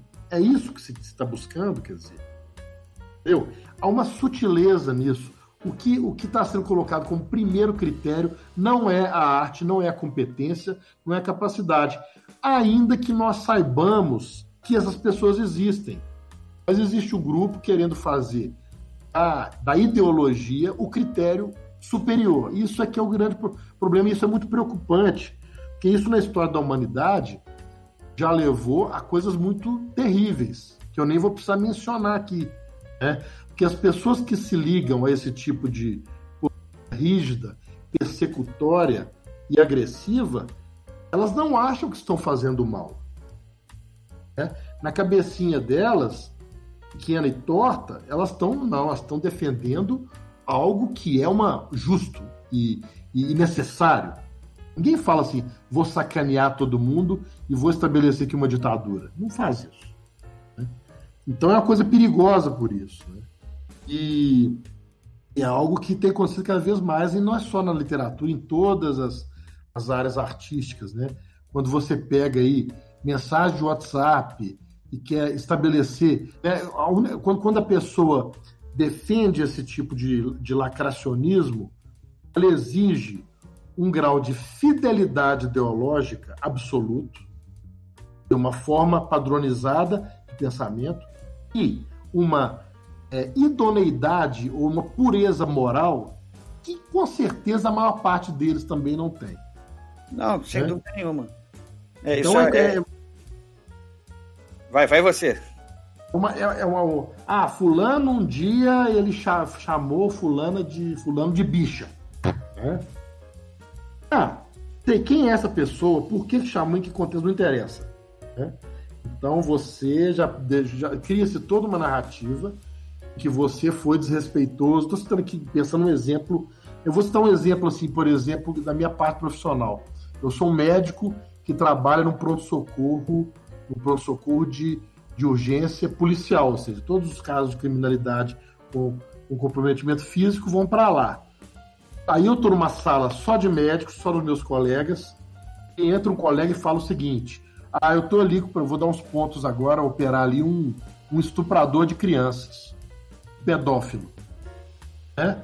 Nós ali no nosso meio íntimo fechado, é que um de nós fala: Olha, por que você não dá logo uma injeção letal nesse cara? Deixa esse cara morrer. Né? Por que, que um de nós fala disso naquele ambiente? Porque nós sabemos que estamos numa sala fechada com pessoas que têm um conhecimento é, do assunto suficiente para saber que podemos falar isso porque o cara não vai fazer. Simplesmente um desabafo, uma vontade de, de, de ferrar um cara desse porque ele merece. Mas eticamente, todos nós naquela sala sabemos que isso não vai acontecer, tanto que temos a liberdade de falar. Agora, imagina se essa frase cai na mídia. Né? Pois é. O que acontece? Então, é, é tudo tirado de um contexto. Você vai ser julgado por, pelo seu comportamento no, na intimidade. Exato, exatamente. Você... E Nelson Rodrigues já falava sobre isso, né? Que se você olhar todo mundo na intimidade, ninguém mais fala com ninguém, né? Olha todo mundo de perto, ninguém fala com ninguém. Então é, há uma hipocrisia por trás disso muito grande. Né? E isso é que eu acho que é o mais grave, quer dizer, que, que tem, a maioria das pessoas, a maioria das pessoas que acompanham essas coisas nas redes sociais ou na mídia, elas não são ruins, elas são bem intencionadas. Elas estão pegando essas pautas das minorias, essas pautas da injustiça, dos abusos autoritários, e, e, elas têm razão, quer dizer, isso são coisas terríveis. Só que o, o problema é que elas acreditam que esse discurso, que é do, da militância, vai levar a essa mudança de situação. Só que não vai. Eu acho que com esse discurso histérico, hipócrita, nós nunca estivemos tão longe da solução de problemas tão graves como são o racismo, como são a violência com a mulher, como são a violência com a criança e outros com o idoso, porque são discursos hipócritas, são discursos raivosos e são discursos que não aceitam é, o contraditório, a discussão. E não trabalham na causa, não vão em direção à causa. Eu acho que é por isso que nós estamos nos afastando da solução dos problemas cada vez mais, mas estamos contribuindo para que um grupo, nesse, nessa questão do nós contra eles, é, aumente a sua influência, chegando a contaminar a produção artística. O que isso, voltando ao início da nossa conversa, é o mais lamentável de tudo.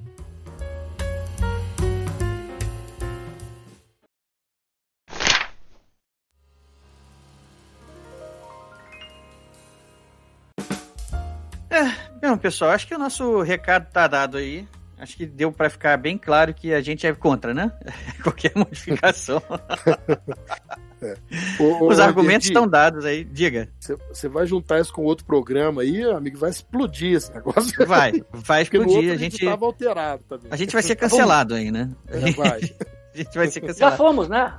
Já. Mas olha só, deixa eu, deixa eu falar. Gente, eu não me eximo de porque aqui eu não estou levantando nenhuma bandeira contrária não tô. Não, tá, não, tamo, não estamos ofendendo ninguém, pelo contrário, né? Uhum. O que a gente está denunciando aqui, de certa maneira, falando, para usar a palavra, são os exageros que justamente banalizam as causas e, e começam a causar mais antipatia né, do que empatia com as causas. Né? A partir do momento em que você começa a dizer que tudo é racismo, né, dilui tanto a acusação que os verdadeiros casos de racismo podem começar a ser tratados daqui a pouco, assim, tipo, ah, de novo, mais uma, mais É uma. banaliza. Exatamente, né? É. Pedro e o Lobo. Lembra? Pedro Pois e o é. Lobo. É, Ponchal, então acho que a polêmica tá, tá no ar. Quem quiser se manifestar aí, mande e-mail pra gente. É, a gente vai ler todos os e-mails que, que chegarem sobre esse assunto sem, sem nenhum problema. É, que espero que tenha ficado, tenha ficado claro aqui para todo mundo aqui a nossa posição. Né? a gente não tá aqui fazendo levantando bandeira de um lado ou de outro, né? nem de racismo, nem de anti, antirracismo. Vamos levantar bandeira sempre, é claro. Mas é, o que a gente está apontando aqui é a necessidade da gente é, fazer a coisa como tem que ser feita.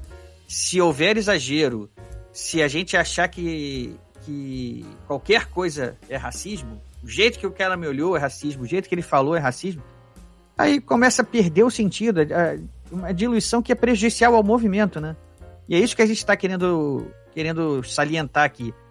São movimentos importantes, o racismo, a luta contra o racismo, o, o feminismo, né? Tudo isso são movimentos importantes para a sociedade, a gente entende isso. Só que os exageros que os movimentos estão promovendo hoje em dia estão sendo mais um tiro no pé dos movimentos do que estão fazendo o próprio bem, né? E o pior é que quando, quando acabam contaminando a arte, né? É, isso. O que nós estamos defendendo aqui são exatamente essas duas coisas. É o que a gente ama, que é uma boa literatura, uma literatura saudável, bem escrita, né? isenta de, de, de bandeiras ideológicas que utilizem isso para fins secundários que não são os- as finalidades primárias dessa literatura. Isso é uma coisa. E a outra coisa é defender, sim, o final do racismo, mas de uma forma que isso seja efetivo. Eu, como pai de duas crianças de 8 e 6 anos, educo os meus filhos para que não sejam racistas e eu gostaria muito de vê-los crescidos no mundo onde isso não fosse um problema que é hoje. Mas eu tenho a convicção que, da forma como está sendo encaminhado, de forma geral, principalmente nas redes sociais, na mídia, nós não vamos alcançar isso. E o que eu quero é que isso seja alcançado, que todo esse tipo de preconceito ele deixe de fazer parte da nossa sociedade.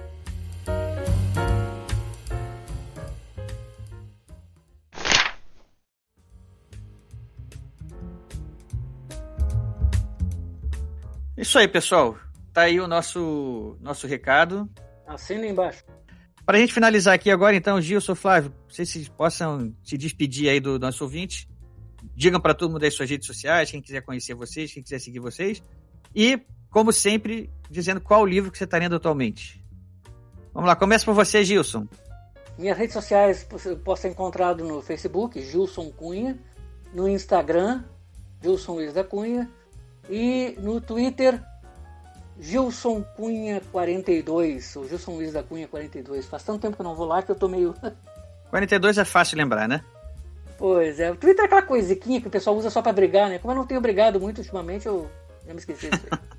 O que, que você está o que lendo? eu tô Gilson? lendo agora é uma indicação. Ah, desculpe. Também tem Gilson Luiz da Cunha, escritor, e a página do livro Onde Kombi Alguma Jamais Esteve, livro. E o livro que eu estou lendo agora foi uma indicação do Flávio, que é Complô contra a América. Ah, minha Philip querida Roth. parceira. É, Philip Roth, né? Isso, Philip Roth. estou lendo o livro agora. Escreve lendo, direitinho. Depois de ler, eu vou procurar a série para. Isso, perfeito, ótimo, adorei saber disso. É, o Philip Roth é um cara que é um autor vivo, a gente está vivo ainda, eu acho, né? Quer dizer, Ele, ele teve a sua obra é, tombada pela Biblioteca Americana em vida, o que é uma raridade. Geralmente isso acontece depois da morte do cara e ele teve a obra tombada em vida. É um cara que eu quero aprender quando eu crescer a escrever como Philip Roth, com certeza. Bom, Ele, eu... ele ó, eu tô acabando de ver Ah. aqui, ó, ele já faleceu em 2018. Ah, então tem pouco tempo, é. Que ele tinha se aposentado, eu lembro que ele tinha se aposentado um tempo antes, então ele faleceu em 2018. Se a informação que eu estou pegando aqui na internet for é, eu correta, fiquei né, com essa porque dúvida mesmo, eu fiquei com essa dúvida mas está dizendo aqui que ele morreu no dia 22 de maio de 2018. em 2018, então é Ele escrevia direitinho, ele escrevia direitinho. Nossa, o cara, esse livro que o Gilson tá lendo é um livro onde ele onde ele mostra o avanço do nazismo nos Estados Unidos numa realidade alternativa é, pelos olhos de uma criança de 8 anos de idade. Isso é fantástico, porque ele, a criança manifesta uma, uma inocência que você, leitor, sabe que não é aquilo que está acontecendo. Então é muito interessante. Você, nas entrelinhas, vai lendo o que realmente significa tudo que está acontecendo ali nesse, nesse, nessa história. Muito legal. Bom, eu tô na rede social, eu frequento atualmente mais é o Facebook mesmo, quando eu não tô bloqueado. Às vezes agora, eu, agora às vezes eles me dão um gancho agora de uma semana, 30 dias. Eu tenho uma turma que me segue lá e adora me denunciar. Então, às vezes eu fico de gancho. Mas é Flávio Medeiros JR, tô lá e tô ali aberto. Quem quiser conversar comigo lá, pode procurar. Tem o meu canal no YouTube, que é o Nerd Wars. Nerd Wars, procura lá Nerd Wars Flávio, que cai, cai automaticamente lá. E o nosso último programa agora foi, foi sobre os Mandalorianos. Né? Não eu já vi, a... já ouvi essa já. Já viu, né? Não só sobre eu a vi. série, mas falando tudo sobre os Mandalorianos, de onde eles vêm, quem são eles, etc. Por isso que eu te mandei, eu mandei outro dia umas fotos aí pro, pro Flávio pelo, pelo WhatsApp. Você, mandei... viu, você viu minha reação, inclusive. É, eu tive numa loja aqui no, é, no é. na Black Friday, eu fui, numa, fui num shopping aqui. Eu não, não queria sair por causa dessa história de pandemia, né? Mas eu Sim, ganhei aqui um. Minha esposa tinha comprado aqui um, um, um sapato para mim e eu tive que ir lá trocar. Ela, o número que ela viu lá era o número europeu ela comprou pensando que era o número certo aqui para mim e quando chegou o sapato nem entrava aqui no meu pé. Eu tive que ir lá trocar. E aí passei na loja da Disney. Tinha a loja da Disney lá, tava vazio, acabei entrando. E olhei lá, tinha uma, tem uma, uma, uma prateleira inteira lá, uma parte inteira que é só dedicada aos produtos novos do Mandaloriano lá. Né? Como eu tinha Nossa. acabado de ouvir lá o é. Nerd World dos Mandalorianos, eu tirei a foto lá de uma. Me mandou. De um, de um íconezinho lá, né? Do, do, do tipo aquele, Baby aquele dourado. né? É. Isso, aquele bercinho que, que, é. que é tipo é. um, um drone, né? Que voa. É, é, um ovo. E aquele fizeram tipo uma, uma, um action figure daquilo lá. Tava bacana. É. Eu tirei a foto daquilo, mandei pro Flávio, ele me xingou lá. É. De longe é fácil. Né? Mas eu, esse é o, o canal Nerd Wars, então tem várias. Falei lá, faço ficção científica, faço literatura, cultura pop, seriados de maneira geral, faço muita coisa lá. Bom, eu estou lendo atualmente, lendo preferencialmente, estou relendo Duna, o primeiro Duna, do Frank Herbert, em função do filme que vai sair. Né? Eu li esse livro, eu era adolescente, né? agora estou com 55 anos, quer dizer, eu já não lembrava de muita coisa. Então estou relendo Duna e estou, nos intervalos, lendo um livro chamado H.G. Wells Enamorado, que é uma, um livro em espanhol que eu comprei num sebo em Lisboa. Que eu achei Legal. num sebo. É um livro que, que, que fala. É, é, ele foi escrito pelo filho do H.G. Wells. E ele é, mostra a visão do H.G. Wells, o relacionamento em relação às mulheres da vida dele e muitas reflexões sobre a obra dele em função desses relacionamentos com as mulheres. Então, H.G. e Namorada. Muito interessante também. Mas eu tô, essa é uma pesquisa para um livro que eu vou escrever futuramente. Por isso que eu tô. É, esse é material de pesquisa. O que eu tô lendo mesmo para mim é o Duna do Frank Herbert, o primeiro livro. Então, agradeço aqui mais uma vez aos nossos participantes aqui. Já estão virando sócios.